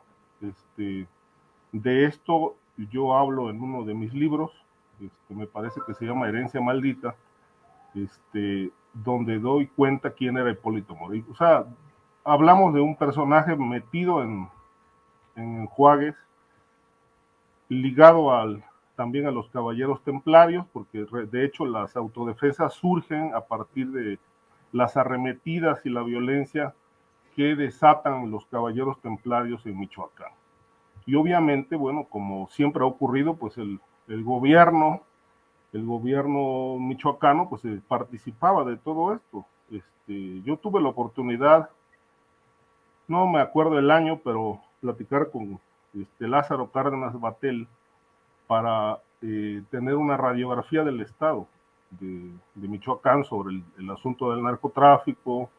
En aquel momento los hermanos Valencia tenían una fuerte hegemonía en el Estado y en la radiografía que me entregó Cárdenas Batel, que fue publicada en proceso, aparece Hipólito Mora como un agente eh, que recibía beneficios del crimen organizado. Todavía no había autodefensa, pero ya estaba mencionado en, informes, informes este, de inteligencia. Eh, pues yo creo que, que la situación en, en Michoacán este, este, ha, bajado un poco, pero sigue teniendo una fuerte actividad eh, criminal. Eh, y en Guerrero, pues también, es decir, las autodefensas, pues es parte de lo mismo, porque pues ahora con el arribo de Salgado Macedonio este, al poder o a través de su hija, pues las cosas siguen este, muy mal en esa entidad. Por lo menos 12 o 15 alcaldes amenazados de muerte, muchísima violencia, y, no hay que dejar de lado mencionar que cuando Salgado Macedonio fue alcalde de, Acapulco, pues él estaba recibiendo dinero de los hermanos Beltrán Leiva. Era un personaje que financió de alguna forma también el proyecto de López Obrador con dinero del narcotráfico en ese tiempo cuando fue alcalde y cuando Acapulco era el paraíso del crimen organizado, Beltrán Leiva, la Barbie, entre otros. Entonces, las autodefensas son brazos armados del crimen organizado, pero se han disfrazado de ser una, una estructura social eh, para beneficio de la sociedad. Es eh, lo más falso y lo más este, eh, cuestionado que ha habido en los últimos años. Bien, gracias. Guadalupe Correa, ¿qué opinas sobre este tema? Michoacán, autodefensas, Hipólito Mora. Pues sí, eh, y un poco continuando el tema de ayer, ¿verdad? De la inseguridad en México. Sin, sin seguridad no habrá transformación. Y ahorita se crea una comisión para profundizar algo que la administración actual llama transformación, cuarta, cuarta transformación. Vamos, o el día de hoy también, a discutir sobre lo que está sucediendo en Chiapas. El hecho de que hayan asesinado a Hipólito Mora es algo que no es aislado, es un hecho no aislado. El tema de las autodefensas, yo difiero de lo que dice Víctor Ronquillo con relación a que las autodefensas eran necesarias.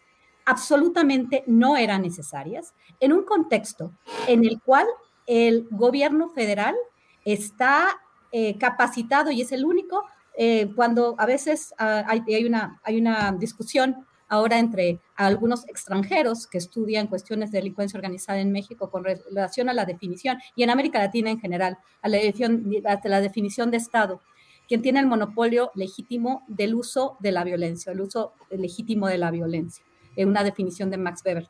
Eh, que el hecho de que no solamente el crimen organizado obviamente estuvo vinculado a pues el avance de las autodefensas, porque de alguna forma se operó un poco en el sentido de Colombia. Sí, primero el general Naranjo iba a operar eh, o iba a ayudar a la nueva administración en ese momento de Enrique Peña Nieto a resolver el problema de la seguridad, cuando Enrique Peña Nieto era el que iba a transformar México. Y en lugar de transformarlo, pues todo terminó en Ayotzinapa y lo que siguió. Y todo ese sexenio fue un sexenio de muerte que derivó en la llamada cuarta transformación. El hecho de, las autodefensas fue un tema que eh, hubo varias, varios trabajos este, de posgrado que, que, dirigí. Es un, eh, ocupó una parte importante de mi libro y definitivamente se cuestiona una estrategia, claro, a través de este virrey, que también la gente de, Alfredo Castillo decían, es que esta gente es la gente de Alfredo Castillo cuando surgieron los Viagras, ¿no? Este, me recuerda bastante al tema de Colombia. Entonces se arma la, la sociedad civil y no sabemos realmente eh, quién más participó, porque al, parecer el gobierno federal, a través de su virrey, a través de su comisionado de seguridad y otras cosas y desarrollo integral, me parece ser. Alfredo Castillo. Alfredo Castillo. Cervantes. exactamente. Avanzan las autodefensas, avanzan las autodefensas. Recordamos al doctor Mireles, recordamos a Hipólito Mora y pues esta estrategia fracasa terriblemente. Eh, Michoacán es el centro del fracaso de las operaciones antinarcóticos de forma militarizada como las empezó Felipe Calderón Hinojosa. Y Felipe Calderón Hinojosa tiene la, audacia del día de hoy eh, pedir cuentas, ¿no? Este, y, obviamente por su familia, su familia que aparentemente también estuvo vinculada al crimen organizado. Ha sido un verdadero fracaso y es un fracaso la seguridad en el país hoy por hoy independientemente de los antecedentes de Hipólito Mora, de la vinculación que pudo haber tenido con la delincuencia organizada, porque es muy poco claro cuando hay autodefensas. Las autodefensas fueron, de acuerdo a algunos este, reporteros, algunos investigadores, una especie de nuevo paramilitarismo en México. Avanzar, eh, armar a grupos que ya existían, a grupos, a grupos armados los grupos de autodefensa los arma el gobierno, también participa el crimen organizado y se genera un problema mucho más grande que no se puede y no se puede parar. De la misma forma, el exgobernador, ahora aspirante a la presidencia de la República también por el PRD, Silvano Aureoles, también eh, en, los seis años que estuvo de gobierno no pudo detener y se, y se, se enrareció más el ambiente. El hecho de que haya disminuido de alguna forma el número de homicidios en el estado de Michoacán no quiere decir que el estado de Michoacán haya disminuido la violencia, ni los crímenes, ni la extorsión. Es un tema terrible. En, el estado de Michoacán ahora opera el cártel Jalisco Nueva Generación, los Viagra, los Correa y una serie de células que derivaron de la familia michoacana después después los caballeros templarios, es un verdadero desastre. Así, el estado de Michoacán, el estado de Guerrero, son muestra del desastre en, términos de seguridad en eh, los Estados Unidos mexicanos. Guadalupe, gracias. Tenemos muchos temas porque hay muchos temas interesantes que necesitan análisis y para tratar de optimizar el tiempo, porque si no vamos a abordar muy pocos, les voy a decir cuando lleguemos a los tres minutos para que tratemos de darnos tiempo eh, de análisis y de participación para todos. Víctor Ronquillo se va el GIEI, se va el grupo interdisciplinario de expertos independientes y lo hacen diciendo que ya no había condiciones para seguir adelante con las investigaciones en el tramo final referente al caso Ayotzinapa. ¿Qué opinas de este tema, Víctor? Corre tiempo. Bueno, pues es lamentable, ¿no? Es lamentable que se vaya el GIEI, pero yo vuelvo a lo mismo eh, en términos de el Ah, móvil de esta realidad, de este crimen en Ayotzinapa. Hay varios elementos que creo que son importantes también destacar sobre lo que ocurre. El tema de romper eh, este pacto de silencio, creo que es interesante lo que se ha logrado. Creo que las denuncias sobre los militares han sido claves y creo que eh, nos encontramos en una situación muy preocupante porque al final de cuentas este caso nos deja ver lo que ya he dicho en otras ocasiones, ¿no? La presencia lamentable de esta alianza entre grupos del crimen organizado capaces de controlar, de establecer alianzas con fuerzas de seguridad, con el propio ejército. Y creo que en el caso de Ayotzinapa, de Iguala, vimos un claro ejemplo de lo que puede ocurrir en relación a esta realidad. ¿Por qué se va el, grupo de expertos independientes? Porque las condiciones no están dadas. El ejército ha mostrado su capacidad y ellos lo dijeron de manera literal, han escondido pruebas. Resulta enormemente grave esta realidad. Otro apartado tiene que ver con la actuación lamentable de la Fiscalía General de la República en relación a este caso. Y obviamente, más allá de la voluntad política de López Obrador, existe en el propio ejército una serie de fuerzas de inercias, de grupos de poder dentro de las Fuerzas Armadas que han evitado llevar adelante la investigación, la investigación en relación a dos hechos fundamentales. Esta complicidad de la que hablaba, que es determinante con grupos criminales, y lo otro es los beneficiarios del tráfico de heroína realizado desde eh, Iguala hacia Chicago, ¿no? ¿Quiénes eran los beneficiarios de este enorme negocio, además de los Guerreros Unidos? ¿Qué participación tenían las fuerzas gubernamentales en, esta, en este tráfico de drogas a nivel estatal, a nivel federal? Y eh, algo que es muy importante también señalar, hay tres hechos evidentes criminales, ¿no? Uno tiene que ver con la desaparición de los estudiantes, otro tiene que ver con la complicidad establecida y otro tiene que ver, se ha dicho muchas veces, con, la, con todo este tramado de eh, la eh, verdad histórica. Bien, gracias. Eh, Víctor, Ricardo Ravelo, ¿qué opinas de este tema em, en cuanto, pues no sé, pareciera a veces el segundo rescate del general Cienfuegos, pero no sé, no sé, simplemente, simplemente, Ricardo, tu opinión sobre esta salida del GIEI del escenario y lo que podemos esperar del caso Ayotzinapa. Mira, es lamentable ¿no? la salida de este grupo porque se hizo un trabajo profundo, se ahondó en la indagatoria, pero su salida, pues obviamente es este, quitarle pues, un brazo importante al, al tema. Y la, la, cuestión aquí es este, saber hasta dónde va a poder avanzar el, la, actual, la investigación actual en este caso. Eh, casi lo podemos eh, adivinar, digo, no se necesita ser este, eh, muy sesudo para, para tener claro que pues el, el, caso seguirá impune y que López Obrador entregará un caso sin resolver. Es decir, falta un año, poquito más de un año para que termine este gobierno y no tenemos absolutamente ninguna resolución. No hay segunda verdad histórica.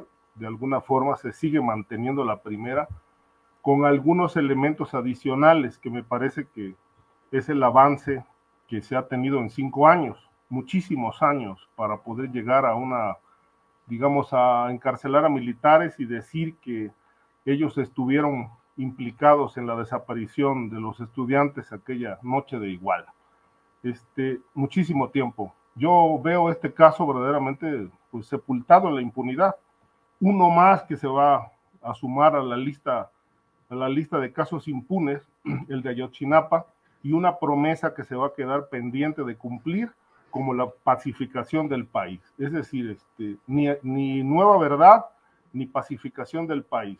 De tal suerte que, bueno, veo que, que la salida del, de este grupo interdisciplinario eh, va a repercutir en que el caso pues se estanque, se atore, se mantenga pues con las versiones hasta hoy, con un, una, este, una posición pública llena de buenas intenciones, pero de escasos resultados. Bien, gracias Ricardo. Guadalupe Correa, ¿qué opinas sobre este tema de la salida del GIEI del escenario y lo que implica en cuanto a impunidad o esclarecimientos? Tu opinión, Guadalupe. Sí, muchas gracias, Julio. Pues muy parecido a lo que dije la vez pasada, también el grupo interdisciplinario de expertos independientes no encontró las condiciones, eh, hizo su trabajo, mostró sus resultados que no concordaron con aquellos resultados o la investigación o la interpretación de las investigaciones que hizo la Secretaría de Gobernación. Hubo un enfrentamiento de alguna, no un enfrentamiento, hubo esta discrepancia que no se comunicó al grupo interdisciplinario de expertos independientes y como bien dijo Ricardo Ravelo el día de hoy, pues no hay segunda verdad histórica, nos quedamos con la mentira, la mentira histórica con algunas variantes, el tema de que, bueno, ocho militares, pues, fue, este, bueno, eh, se dictó auto de formal prisión a ocho militares, pareciera ser que el gobierno mexicano se lava las manos de esta forma, cuál fue la cadena de mando, cuál fue el móvil, cuál fue realmente, eh, bueno, cuáles fueron los responsables, desde dónde vino, cuál fue la responsabilidad del presidente de la República, porque de nuevo, como, le dijo lo, lo, dije la vez pasada, el Procurador General de la República, Murillo Caram, no pudo haber dicho, no pudo haber dicho lo que dijo, no pudo haberse aventado esta, esta declaración sin haber tenido pues la venia del presidente de la República. Y aparentemente, de acuerdo con los reportes del grupo interdisciplinario de expertos independientes, pues todos los niveles de gobierno estuvieron vinculados de alguna manera a lo que sucedió esa noche de Iguala. Entonces, pues, ¿qué, qué, qué más puedo decir? Realmente, pues nos quedamos en lo mismo y sí, eh, a veces, pues disgusta, independientemente de que este, se le pueda reconocer a la buena voluntad al actual gobierno de México, pero de nuevo, eh, pues esta, este acto, auto de formal prisión para ocho militares sin entender los móviles, la cadena de mando y la responsabilidad a los más altos niveles de las Fuerzas Armadas, porque como dije anteriormente, sabemos la estructura de las Fuerzas Armadas y no podemos decir que ocho militares en un evento de la magnitud que conocemos, pues actuaron solamente porque ellos quisieron. Y realmente este auto de formal prisión nos deja más preguntas que respuestas, nos deja un mal sabor de boca y no se ha resuelto una promesa de campaña, una promesa al inicio de la administración y de nuevo, sin seguridad, sin Estado de Derecho, sin transparencia, así no existe una transformación del país en todo su, en todo su esplendor, ¿no? Como lo promete el presidente y como se refiere a este como una transformación equivalente a la reforma, a la independencia, a la revolución. Gracias, Guadalupe. Víctor Ronquillo, efectivamente hay ocho órdenes de aprehensión ya otorgadas y además sujeción a proceso penal de ocho militares, entre ellos un coronel Hernández Nieto, de una importancia clave en todo este asunto. El presidente de la República ha dicho que si hay elementos, malos elementos militares, pues que hay que juzgarlos a ellos, pero no a la institución, no a las Fuerzas Armadas. Yo te pregunto, Víctor Ronquillo, ese tipo de expresiones, como lo que hubiera sucedido con estos militares actuando criminalmente en Iguala, en el caso Ayotzinapa, ¿serían simples acciones personales castigables individualmente o corresponden a un esquema de actuación histórica y sistemática de las Fuerzas Armadas en México? Mira, yo creo que lamentablemente encontramos un hecho que vuelve a confirmar la presencia de estos grupos oscuros al interior de las Fuerzas Armadas. La posible transformación de estas Fuerzas Armadas, encontradas eh, como un aliado clave para el gobierno de la Cuarta Transformación, no se da de golpe ni se da por buena voluntad. No podemos olvidar la actuación de las Fuerzas Armadas, como lo has mencionado, Julio, de manera sistemática desde la década de los años 60, ¿no? Cómo ha sido un cuerpo represor, cómo tienen las, las manos manchadas de sangre y cómo han establecido alianzas con los más oscuros poderes fácticos. No olvidemos el caso de Gutiérrez Rebollo y, el, y su alianza con Amado Carrillo. No, no, lo podemos dejar, dejar atrás. Ahora, lo que ocurre es que, insisto mucho en esto, ¿no? uno de los temas centrales y en los que se ha buscado la posibilidad del esclarecimiento de este crimen es romper ese pacto de silencio. Y se han establecido condiciones para la participación de lo que más allá del término jurídico podemos considerar, pues de testigos protegidos. Hay un testigo protegido clave que participa en la denuncia de estos ocho militares, ¿no? Y ese testigo protegido es uno de los líderes del grupo, del grupo Guerreros Unidos. Este testigo protegido, perdonen ustedes. Así adelante, adelante, si llamada, arréglalo. pero, no, ahí está, es que, es que es una llamada, pero yo decía, entró, es muy importante esto de romper el pacto de silencio. Este testigo protegido llamado Juan, en las últimas declaraciones ha señalado algo que es muy importante. Cuando se le pregunta si son solo los ocho militares involucrados en estos ocho, en estos delitos, él dice que no, que realmente hay un involucramiento mayor y que todos los que salieron esa noche y que actuaron con complicidad evidente están son parte de esta realidad. Y yo vuelvo a lo mismo que he señalado en reiteradas ocasiones. Tendríamos que eh, ir sobre la cadena de mando y tendríamos que preguntarnos a quién se protegió definitivamente con la eh, llamada verdad histórica, ¿no?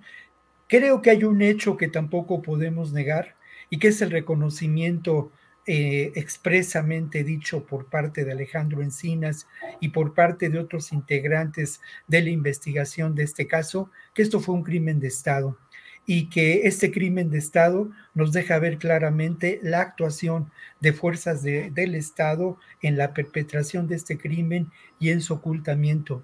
Pero obviamente también a mí me parece que lo otro, el gran negocio del trasiego de droga, de heroína, era un negocio en el que sin duda hay evidencias eh, lamentables. Estaban involucrados las fuerzas políticas de Iguala, el presidente municipal, pero también estaban involucradas las fuerzas de seguridad y presumiblemente también estaban involucrados integrantes del ejército mexicano al más alto nivel. Es un negocio de mucho dinero este que se llevaba a cabo. Bien, Víctor, gracias. Guadalupe Correa Cabrera, ¿conductas individuales o actuar sistemático? Castigar a ocho que ya están procesados implicaría justicia o hay evidencias de un actuar sistemático de las Fuerzas Armadas en actos como este, en específico el de Ayotzinapa, Iguala, Guadalupe? Pues tuve la oportunidad de leer eh, pues, en, diferentes entregas del grupo interdisciplinario de expertos independientes, también hablé con, he hablado con algunos investigadores y bueno, de acuerdo a lo que está en papel, a lo que ha apoyado el gobierno de México, pues se puede ver, eh, pues tenemos indicios de un actuar sistemático. Me llama la atención estos autos de formal prisión a ocho miembros de las Fuerzas Armadas, primero policías, ahora miembros de las Fuerzas Armadas. Realmente pues tuvo, tuvo que liberarse al exalcalde de Iguala, el señor Abarca. Me, realmente todo me llena como de muchas preguntas. El, hecho de que exista un testigo protegido que diga o que no diga, a mí los testigos protegidos, creo que este sistema que ha, este, que ha favorecido la impunidad a nivel global, este, que, ha establecido, que ha sido establecido por el gobierno de los Estados Unidos, que nos ha este, dado este modelo, ¿no? Yo no creo en los testigos protegidos. El tema es complejo y creo que se hizo una investigación y quien hizo esta investigación con toda buena voluntad, con el, con el apoyo de la Fiscalía General de la República a través, obviamente, de la Presidencia de México, Gertz Manero y el Grupo Interdisciplinario de Expertos Independientes. En un principio, supuestamente, trabajaron a, la par. Eh, Omar Gómez lo estableció en varias ocasiones y después tuvo que salir del país. Realmente, lo que ellos nos mostraron este, señala claramente un actuar de las Fuerzas Armadas en contubernio con los mayores a, todos, a todos los niveles, ¿no? Y obviamente dentro de las Fuerzas Armadas hay una cadena de mando, los militares no actúan y mucho menos, como dije en mi anterior participación, no actúan por sí mismos, ¿no? ¿A quién quieren engañar o qué se quiere hacer? ¿Se quiere dar un carpetazo de nuevo? De nuevo, creo que, creo que es claro que aquí nadie actuó de forma eh, eh, fue, fue tan la magnitud del, pues de, la, de, la, de la masacre, ¿no? Y llegaron las organizaciones de la sociedad civil, se cubrió a nivel internacional, que parece pues hasta risible, ¿no? Que con estas pequeñas investigaciones, el testigo protegido Juan, eh, que así se pueda llevar a prisión a ocho miembros de las Fuerzas Armadas como si simplemente fueran estos grupos oscuros dentro de una institución que opera a nivel vertical. Sí me, me, desconcierta y verdaderamente sí pienso que es una cuestión, como para, para responder a tu pregunta, sí es una cuestión mucho más estructurada, mucho más armada y que realmente dentro de una administración que fue distinta no se nos ha querido aclarar. Bien, Guadalupe, gracias. Ricardo Ravelo, ¿qué opinas de este tema?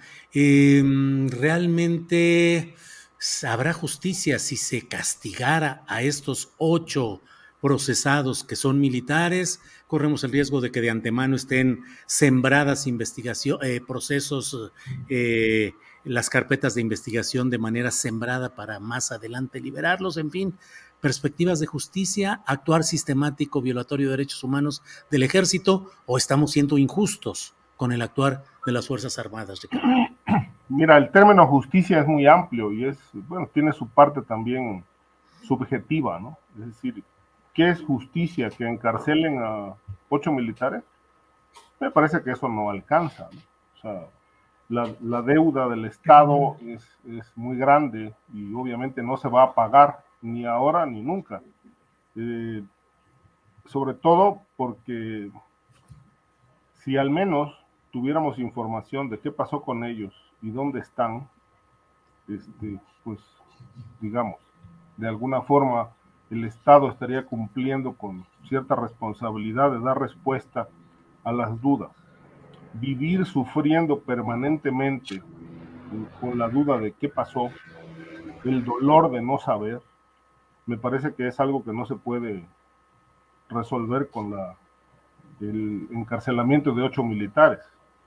Este, y más aún con pues, la gran deuda de justicia eh, que pues prevalece, pesa, impera y seguirá.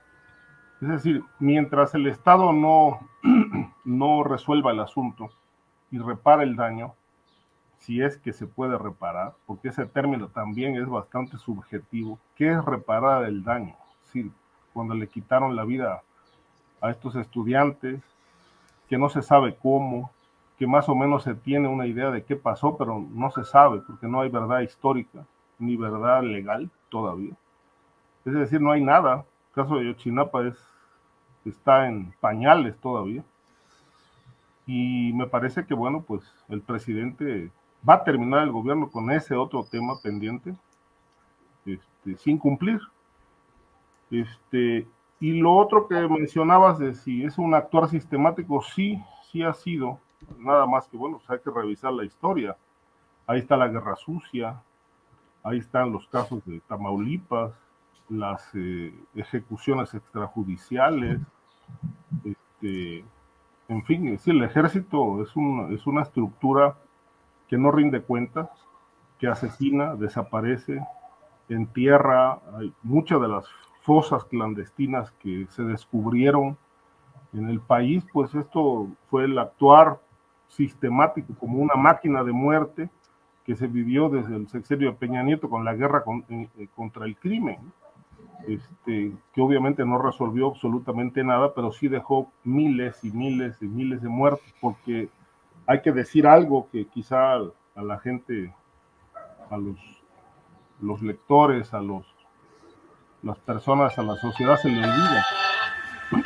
Que eh, en la etapa de la guerra cruenta, fallida de Peña Nieto, el ejército ya no detenía a los delincuentes o presuntos delincuentes, era, un, era una, este, una, máquina de exterminio. Y ellos mismos con sus eh, equipos, con sus maquinarias, sepultaban los cuerpos.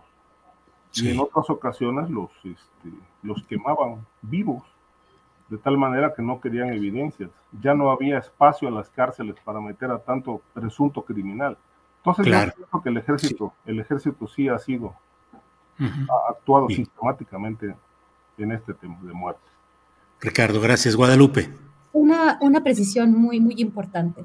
En, en, mi participación no estoy diciendo que el ejército mexicano, que las Fuerzas Armadas per se, sean una institución dedicada a matar o a cometer delitos. Definitivamente se siguen órdenes. Desde que Felipe Calderón Hinojosa decide enviar a la Policía Federal y a las Fuerzas Armadas y los despliega por todo el país para hacer, para, en, en, actividades no convencionales, en acciones no convencionales, en ese momento entra toda esta dinámica que está bien explicando Ricardo Ravelo. No estoy hablando de una maldad, o de per se que las Fuerzas Armadas y que los miembros de las Fuerzas Armadas sean asesinos o sean malos, de ninguna manera, pero sí se están poniendo o los está poniendo el Estado mexicano, el gobierno de México, antes y definitivamente ahora en un papel en el cual, pues sí, están este, pues enfrentándose a grupos, vinculándose con grupos, y en México no se han resuelto los problemas más importantes de definir un acuerdo institucional para acabar con la corrupción y la impunidad. Y desafortunadamente, como la Policía Federal, así ahora la Guardia Nacional está monopolizando las labores de seguridad pública en el país.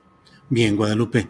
Eh, Víctor, Guadalupe, Ricardo, sí, a ver. Sí, lo primero es que, mira, yo creo que no podemos confundir lo que es la actuación del ejército en términos de la represión a los movimientos sociales esa actuación del esnable que tuvieron también en la época posterior a la erupción zapatista, su actuación en Guerrero en los años noventas, con la actuación de grupos participantes y, y, que forman parte del ejército, sin duda, vinculados al crimen organizado. Son dos temas, son dos temas que, que, claro que hay confluencia, ¿no? De ellos. Los que llevaron a la amapola a la Sierra de Guerrero fueron grupos represivos del ejército.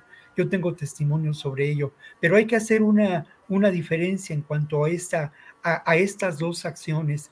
Lo que sí es importante y, es, eh, y cabe señalarlo es que lamentablemente el régimen, el régimen priista, encontró en el ejército un aparato represivo en los años 60 y quienes participaron de ese aparato represivo, como María Arturo Acosta Chaparro, como otros generales, fueron beneficiarios del negocio del crimen organizado en esos momentos, eh, no con la capacidad que se generó después del narcotráfico y curiosamente también del robo de automóviles. A estos guerreros sucios se les premió con esa capacidad de acción en términos de negocios que ellos eh, generaron, establecieron y fueron beneficiarios. El proceso es muy complejo, desde luego, y luego aparecerán grupos vinculados al crimen organizado que son beneficiarios. A mí me decía un amigo colombiano con el que hicimos una ruta por la zona de la montaña en Guerrero, ¿no? Me decía, la razón por la que aquí no, no aparecen grupos paramilitares es que el ejército en un momento dado cumplió con esa labor. Y, es, y eso es eh, un hecho que se hace evidente en esta realidad de eh, Ayotzinapa y el tráfico de heroína como uno de los posibles móviles de este crimen. Bien, gracias, Víctor. Ricardo Ravelo, ¿alguna opinión final sobre este tema o pasamos a otro conectado? Pasamos al otro. Bien, eh, la Marina toma ya el control del Aeropuerto Internacional de la Ciudad de México y eh, eh, la Sedena ya lo tiene del Aeropuerto Internacional Felipe Ángeles. ¿Qué opinas de, esta, de este ingreso de la Marina al control del Aeropuerto Histórico de la Ciudad de México? Bueno, pues ese otro dato, otro elemento que nos dice, habla y da cuenta, confirma, corrobora pues lo que es la militarización prácticamente de todo este país.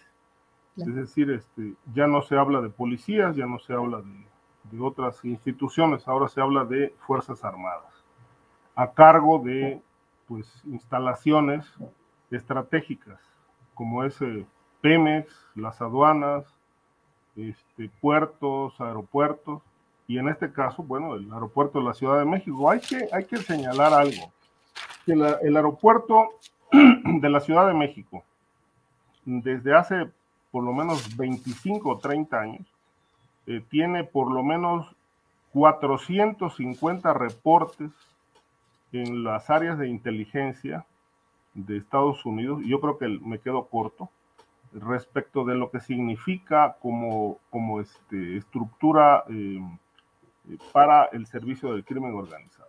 Es decir, buena parte de la droga llega por el aeropuerto.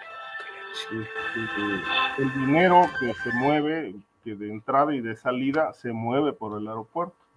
Es decir, eh, yo no veo ninguna diferencia entre lo que pasaba, por ejemplo, en el sexenio de Calderón, cuando le entregaron al, a Rey Zambada el control del aeropuerto de la Ciudad de México, y lo que está pasando ahora. Es decir, la droga sigue fluyendo, este, hasta en los drenajes del aeropuerto, porque la guardan ahí. Y obviamente todos los, la mayoría del movimiento, digamos, de, droga que, se, que hay en, el, aeropuerto de la Ciudad de México, en las dos terminales, pues proviene de Centro y Sudamérica. Este, y ahí, pues, obviamente la Marina, qué va? ¿A impedir a que esto siga ocurriendo o a proteger al crimen organizado? Habría que preguntarse eso. ¿Qué va a pasar? si no hay un freno al, flujo de dinero que se mueve por, la terminal aérea y tampoco al flujo de drogas, pues entonces la, Marina es este, un aliado del crimen organizado que va a llegar a seguir protegiendo las cosas como han ocurrido siempre, porque pues todo, insisto, eh, hay soluciones en el país desde el discurso, desde las mañaneras, pues el país está resuelto, o sea, el país es, es el país ya no tiene corrupción, en el país ya no hay violencia, el país tiene, este, ya no hay impunidad, etcétera, pero en la realidad, pues, pues es otra cosa, ¿no? La realidad es otro discurso que desmiente al discurso presidencial a cada instante, momento a momento. Entonces, yo preguntaría, ¿a qué va la Marina al aeropuerto de la Ciudad de México? a resolver el tema del tráfico de drogas y de dinero o a proteger el negocio.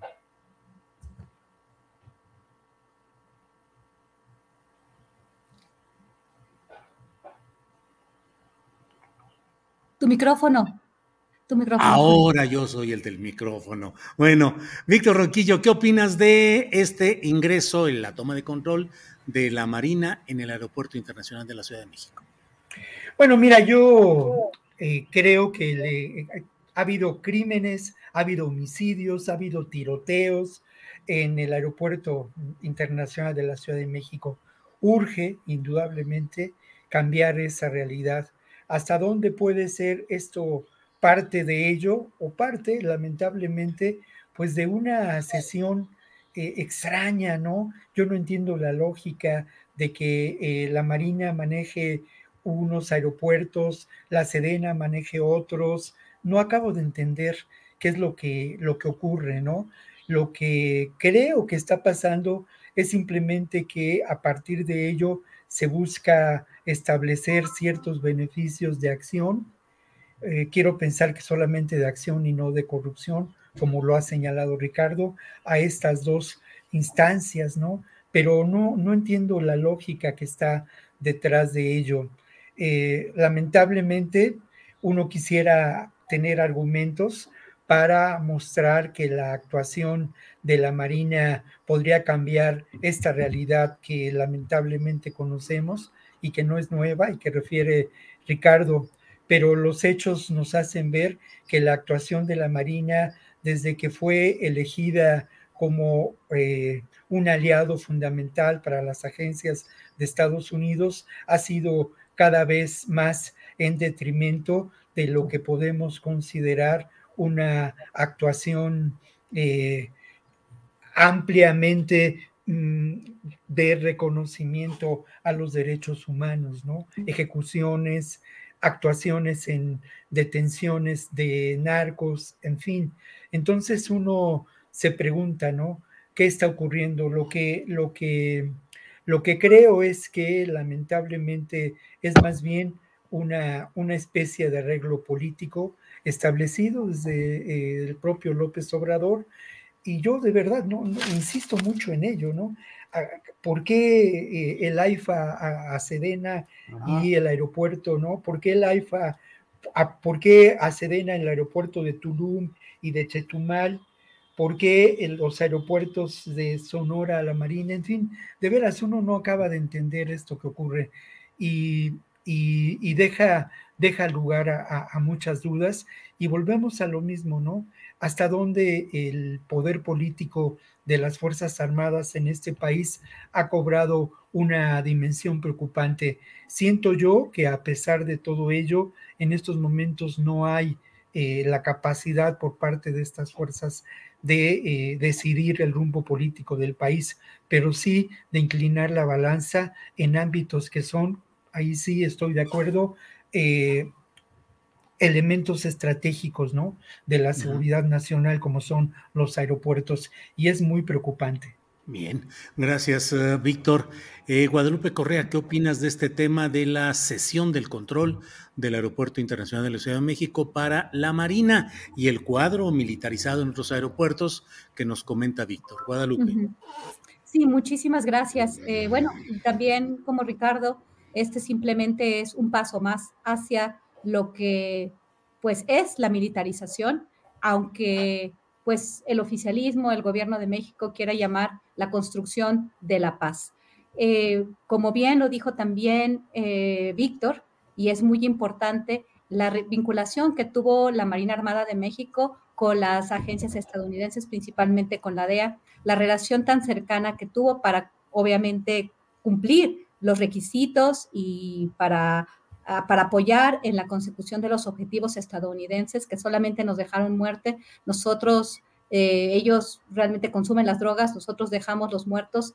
Una participación tan importante desde la administración de Felipe Calderón desde fines del año 2006, cada vez se ha ido incrementando la participación de las Fuerzas Armadas, del Ejército Mexicano y de la Marina Armada de México. ¿Qué tenemos? con esta participación. Tenemos más paz, tenemos un mejor país, pues independientemente de estos mínimos, eh, estas mínimas disminuciones en los últimos tres años que podrían incrementarse, como también los primeros años de la administración de Enrique Peña Nieto con el tema de las autodefensas, pues fueron bajando pues un poquito, hasta, hasta un poquito más en, en, el sentido de rapidez, ¿no? Pero de repente volvieron a, a, subir. En el tema de la Marina Armada de México, tuve una eh, bueno, personalmente tuve una situación muy compleja en el aeropuerto Benito Juárez de la Ciudad de México hace unos meses rumbo al estado de, de, Culiacán, Sinaloa, porque aunque vivo en Estados Unidos, hago trabajo de campo todos los meses en este país. Y en, en este viaje a Culiacán eh, me, detuvieron, me, detuvieron en el aeropuerto y pues el trato de la compañía privada que hace la verificación cuando entra al aeropuerto fue terrible, terrible. Tienen un realmente un servicio, unas maneras, unas vejaciones que tienen contra la gente. Mi madre estaba ahí, una persona de la tercera edad, la trataron pésimamente. Yo, yo, yo puse una, una, una queja y llegó miembros de la Marina Armada de México. Cuando tú ves una persona de las Fuerzas Armadas, en este caso de la Marina Armada de México, porque ya han tenido la presencia, ahora obviamente se formaliza, se formaliza el control de la seguridad por parte de ellos. Es muy, eh, es muy intimidatorio, o sea, es muy intimidante. Es intimidante. Ya no puede uno, ya no se siente con la posibilidad de hacer una queja, porque tienes una persona uniformada enfrente de ti. Es muy complejo, va mucho más allá del tema de la militarización. Es tu seguridad, es tu vida diaria, enfrentado cada uno de los procesos. Cuando tienes, ellos estaban operando con, obviamente, con la compañía que el aeropuerto había contratado de servicios privados para hacer la verificación al entrar al aeropuerto. Y la actitud de los miembros de esta compañía es tan soberbia, tan arrogante, están todos este, concatenados y luego vienen el personal de la Marina Armada de México, yo soy el personal de la Marina, a quererte intimidar también.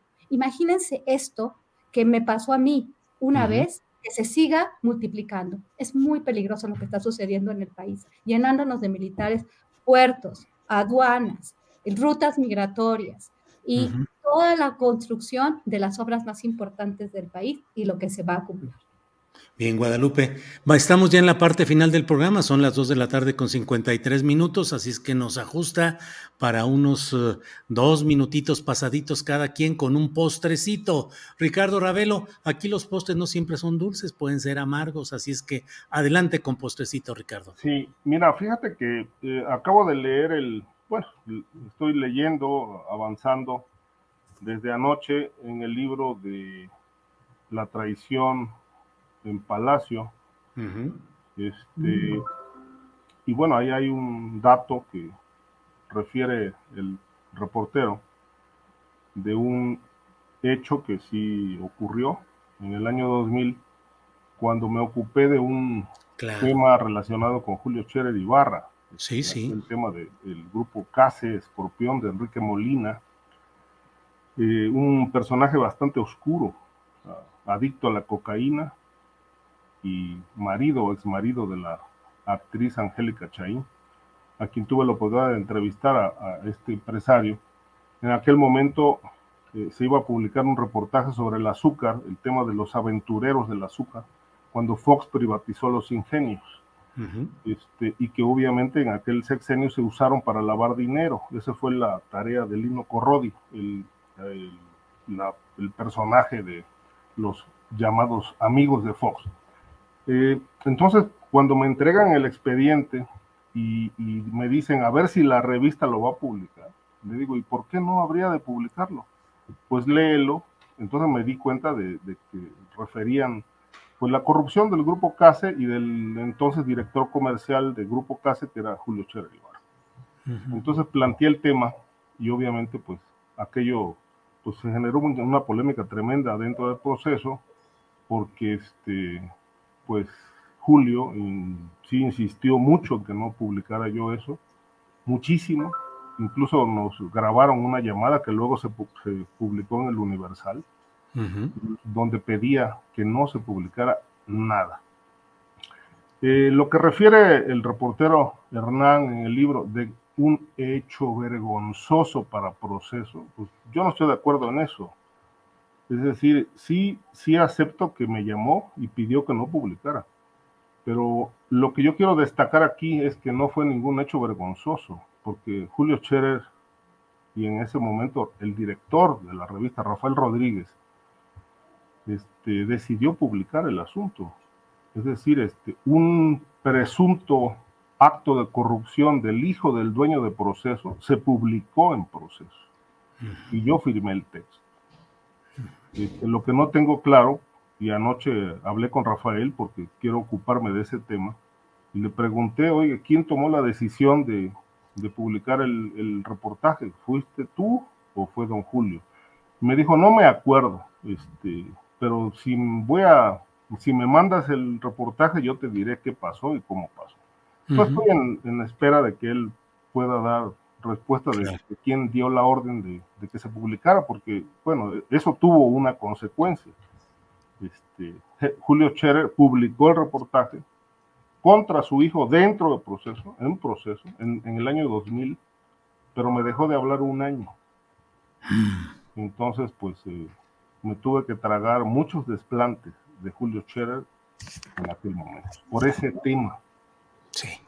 Ricardo, pues bueno, eh, sí vi la referencia en este libro de eh, Traición en Palacio, vi la referencia a tu caso y qué bueno que lo tocas aquí. Víctor Ronquillo, postrecito, por favor. Bueno, la verdad es que yo estoy un poco cansado de, este, de todo esto que pasa y que lamentablemente es de veras en ocasiones de una pobreza humana trágica, terrible, ¿no? Entonces yo, al final de cuentas, quiero compartir con el público lo que está pasando en mi amada Cineteca Nacional, que tengo a unas cuadras de mi casa. Y lo que está pasando es el Foro Internacional de la Cineteca, con una serie de historias que nos revelan la capacidad humana de reinventarse, que van más allá de lo que decía ah, mi maestro, eh, que los griegos habían inventado todo. La verdad es que la diversidad del humano es maravillosa y que esos hechos del humano son enormemente ricos, tanto en su parte trágica como en su parte vital, en su parte onírica, ¿no? Este foro de la Cineteca trabaja, expone lo que puede considerarse el cine de vanguardia en el mundo. Entonces, hoy, hoy justamente inicia el foro de la Cineteca con una película mexicana que se llama Teorema, Teorema de Tiempo y que es un ejercicio documental, por cierto.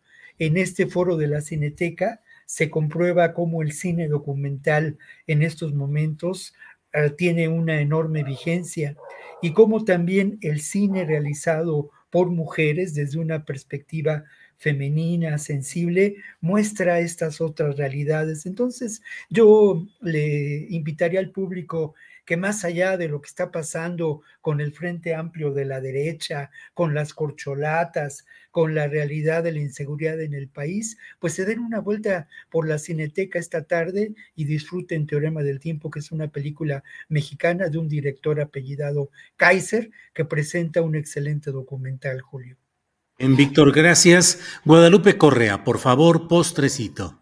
Sí, muchísimas gracias, Julio. Eh, bueno, eh, quería quería decir que se firmó, firmamos un manifiesto eh, hace un par de días con relación al proyecto para construir una megaplanta desalinizadora en Puerto Peñasco, Sonora, que dará agua a Arizona. Y bueno, expresamos nuestra preocupación porque al parecer ha sido un proyecto que los anteriores gobernadores, Claudia Pavlovich y el gobernador de Arizona, Doug Ducey, ya habían tenido una, pues, un acercamiento con respecto a eso, ya se había escogido, había elegido la empresa eh, israelí que lo iba a hacer y bueno, no sabemos ahora que sigue la falta de agua en Arizona, pero es un ganar-ganar para el estado de Arizona si empezamos a entender todo lo que se había estado planeando, vamos a ver qué se está planeando, pero un grupo de profesionistas, académicos y miembros de la sociedad civil hemos firmado este manifiesto. Si me permites, Julio, podríamos este, compartirlo contigo y quien se quiera este, pues sumar. ¿Por qué? Por todos los peligros que este proyecto que va a beneficiar a los Estados Unidos podría ocasionar por el daño ambiental, el daño a la industria acuícola y pesquera mexicana, al ecosistema en el Alto Golfo de California, a las, a las especies, obviamente, que a su vez eh, bueno, por los tóxicos, eh, por los niveles altos de salinización que se van a dejar por la salmuera y cómo esto va a afectar a la industria pesquera, no solo en Sonora, sino a nivel nacional. Es un problema muy importante. Ahorita se está cubriendo en el estado de Sonora eh, por la, aparición de este manifiesto, pero en el estado de Arizona ya saben y conocen bien el proyecto. Parecía ser que ellos ya lo tienen muy bien estructurado y bueno, solamente faltan los permisos y vamos a ver si el gobierno mexicano va a dar estos permisos. El gobernador Alfonso Durazo dijo que esto es una cuestión que él no ha aprobado y que no es una cuestión para el estado de Sonora, pero que sí es una cuestión federal. Hay que tener mucho cuidado. Este, nosotros firmamos este manifiesto y ahí se explica todos los peligros para el ecosistema marino, la industria acuífera, pesquera, el turismo, las comunidades aledañas. Bien, Guadalupe. Pues muchas gracias a los tres compañeros, Víctor, Guadalupe, Ricardo, eh, reivindicando y siempre sosteniendo en alto la bandera de la libertad de expresión en este programa con los puntos de vista que con entera libertad y responsabilidad cada uno de nosotros emitimos aquí. Víctor, Guadalupe, Ricardo, gracias y nos vemos la próxima semana. Hasta luego. Fin de semana, buenas tardes. Gracias. Hasta, Hasta luego. Bien, pues son las 3 eh, de la tarde con dos minutos y antes de ir a nuestra siguiente entrevista, que ya estamos listos para ir con el diputado de Morena en Puebla, Carlos Evangelista, antes de ir con él, déjeme ponerle estas imágenes del Noroña Bus, porque ya eh, Gerardo Fernández Noroña ya estrenó este su vehículo de transporte, donde además vemos que tiene además venta de libros y tiene algunos productos promocionales de su campaña. Allí está ya este Noroñabús, el transporte eh, con el cual entiendo que el diputado federal con licencia Gerardo Fernández Noroña continuará con su campaña en busca de coordinar los trabajos nacionales de la cuarta transformación. Bueno, vamos de inmediato a nuestro siguiente, a nuestra siguiente entrevista, que es con Carlos Evangelista, él es diputado local de Morena en Puebla. Así es que saludo, Carlos, buenas tardes. Buenas tardes, Julio, mucho gusto de estar contigo. Igualmente, Carlos. Carlos, pues a todos nos ha, bueno, nos ha estremecido el hecho de que el gobierno estatal de Puebla eh, haya nombrado como subsecretario de gobernación, subsecretario de gobierno se le llama en otras entidades, eh, subsecretario de gobernación, Ardelio Vargas, que es un personaje conocido lo digo yo, en mi punto de vista, como un represor histórico, como alguien involucrado en algunos de los momentos más sucios y oscuros de la represión a movimientos sociales, al de la APO, a Atenco y varios más en la propia Puebla. Tú, Carlos, junto con otros morenistas, han eh, protestado y han señalado que no debería dársele curso a esa designación que ya se eh, hizo. ¿Cómo va todo este tema, Carlos? Julio, mira, creo que hemos hecho señalamientos puntuales porque creemos que un represor no puede estar en un gobierno de la cuarta transformación.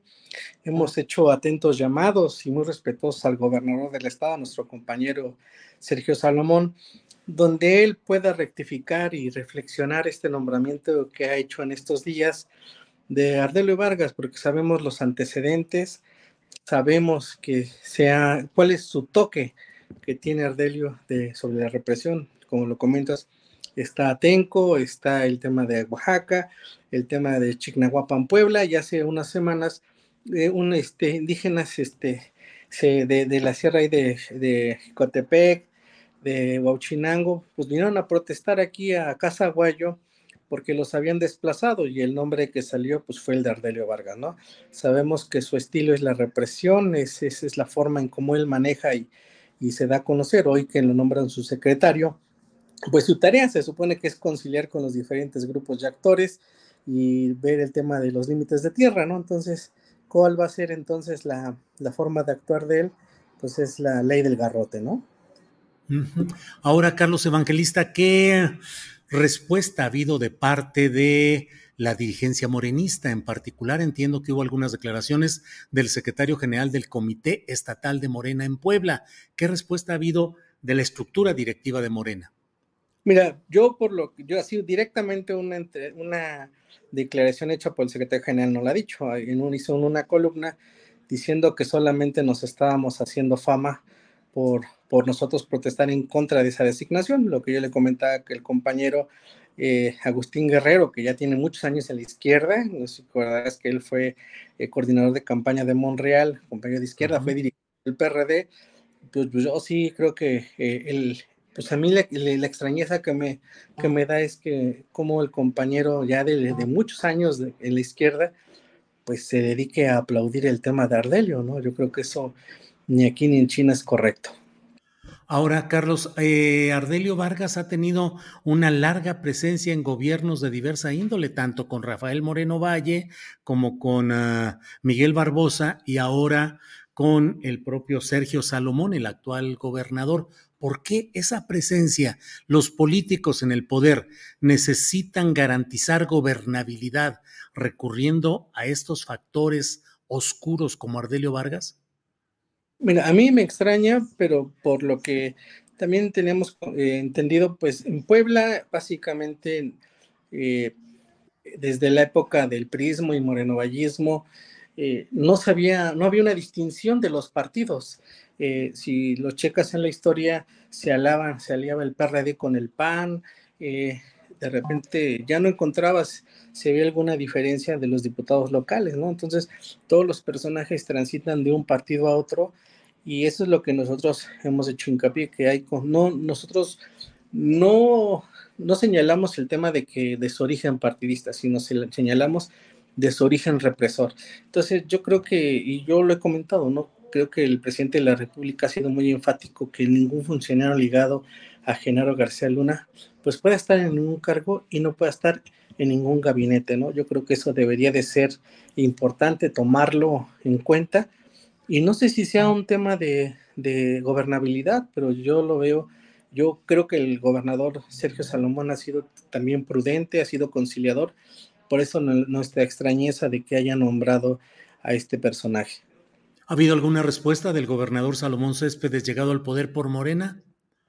Nada más que él tiene que trabajar y que respeta nuestra opinión. ¿Van a hacer algo más? ¿Queda algo pendiente, Carlos, o quedará simplemente en la protesta? No, no, creo que seguiremos haciendo llamados. Creo que es importante no quitar el dedo del renglón porque sabemos que tarde o temprano este tipo de personajes reprimen a la gente, reprimen a los campesinos y, y reprimen a los movimientos sociales, que es algo que Andrés Manuel ha dicho que la protesta es abierta, es libre y, y no tiene consecuencias, sino que mientras estén dentro de la legalidad y en este gobierno no se ha reprimido. Yo creo que sí necesitaremos no quitar el dedo del renglón para evitar que este personaje pueda, pueda tomar algún acto de represión contra alguien o algunos. Bien, pues Carlos Evangelista, agradecidos por habernos eh, tomado esta llamada en medio de muchas actividades que tenías por ahí, pero gracias a reserva de lo que desees agregar.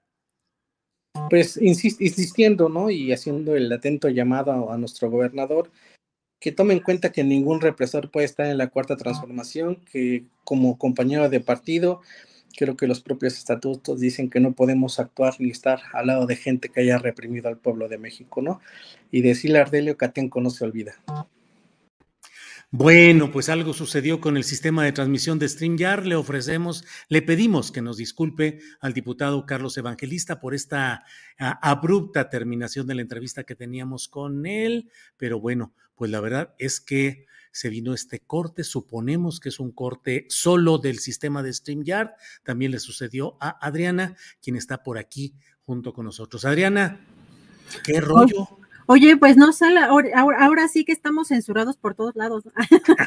ah, pues sí, desmonetizados y luego con este, con esta cosa. Bueno. Yo pensando que era mi pobre computadora ya toda chacosa, ¿no? Y está muy caliente, no, no está tan caliente como otras veces, pero, pero ya me, me decía Andrés que también tú, quién sabe ahí qué le pasó a, a, al StreamYard, pero pero bueno, lo bueno es que fue al final de la, de la entrevista prácticamente. Sí, ahorita le enviamos una disculpa al diputado evangelista, que nos disculpe de que no pudimos terminar adecuadamente, cerrar adecuadamente la entrevista. Mira, Ivonne Flores dice, Ardelio Vargas se está apropiando de Chinahuapan y está desplazando a los colonos de ahí, quiere controlar el trasiego de droga, Guachicol trata de personas de Puebla, Veracruz, es incondicional, eso nos dice aquí. Eh, en este mensaje. Bueno, eh, pues, ¿qué nos queda, Adriana, pendiente?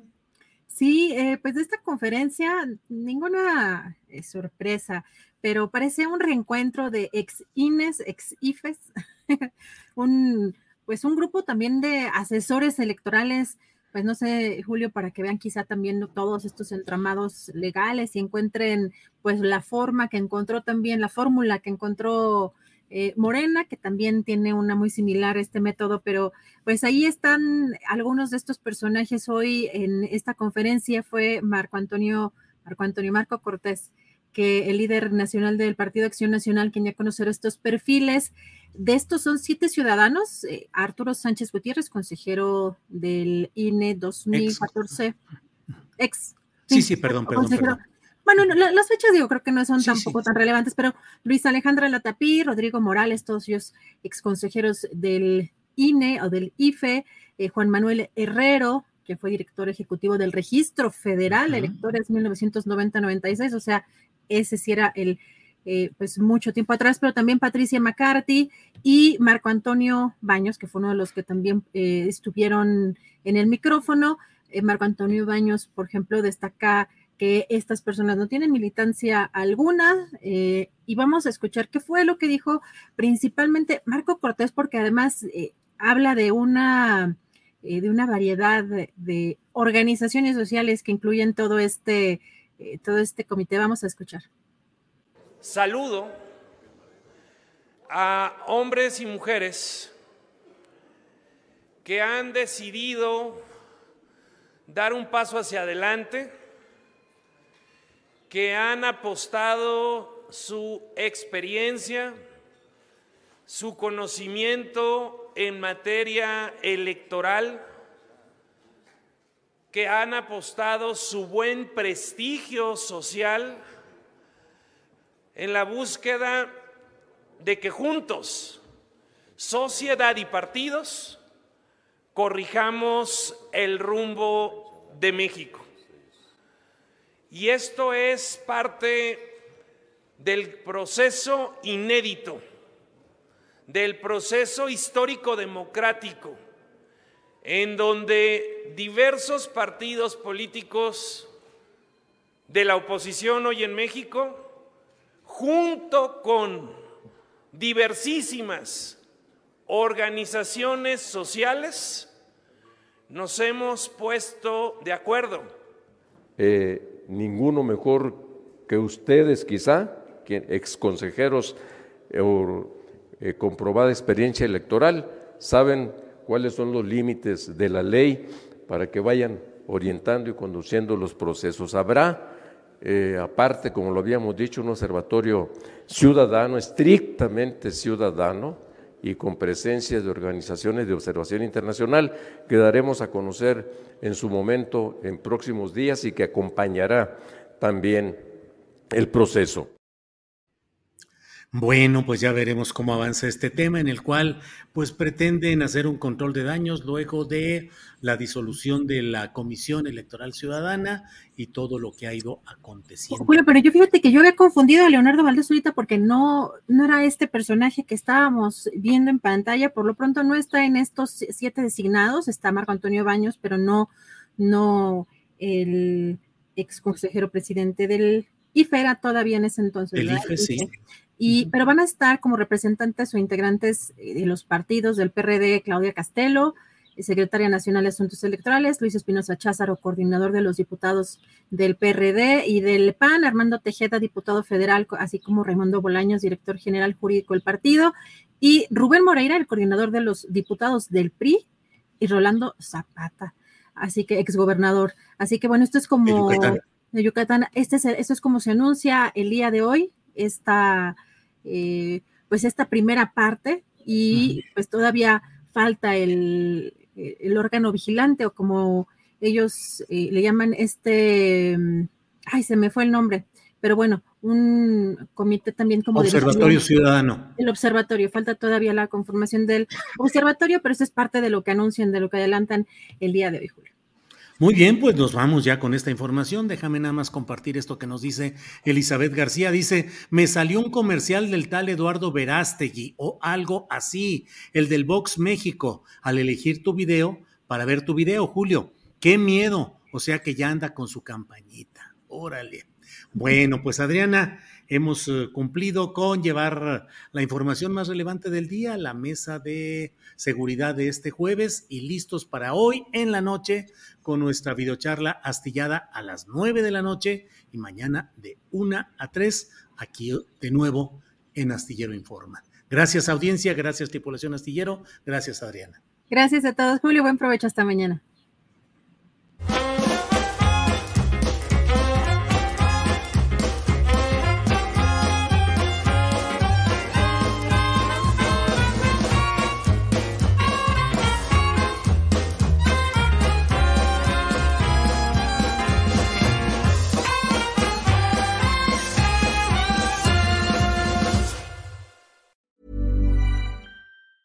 ¿Te preocupas por tu familia? Entonces, ¿por qué darles solo huevos ordinarios cuando pueden disfrutar de lo mejor? Eggland's Best, los únicos huevos con ese delicioso sabor fresco de granja, además de la mejor nutrición, como 6 veces más vitamina D, 10 veces más vitamina E y 25% menos de grasa saturada que los huevos regulares, además de muchos otros nutrientes importantes. Así que, dales los mejores huevos. Eggland's Best, mejor sabor, mejor nutrición, mejores huevos. Hola, buenos días, mi pana. Buenos días, bienvenido a Sherwin Williams. ¡Ey! ¿Qué onda, compadre?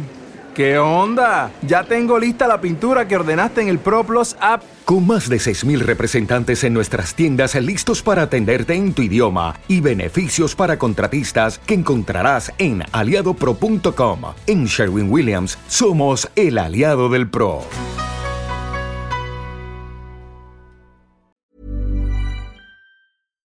Para que te enteres del próximo noticiero, suscríbete y dale follow en Apple, Spotify, Amazon Music, Google o donde sea que escuches podcast. Te invitamos a visitar nuestra página julioastillero.com.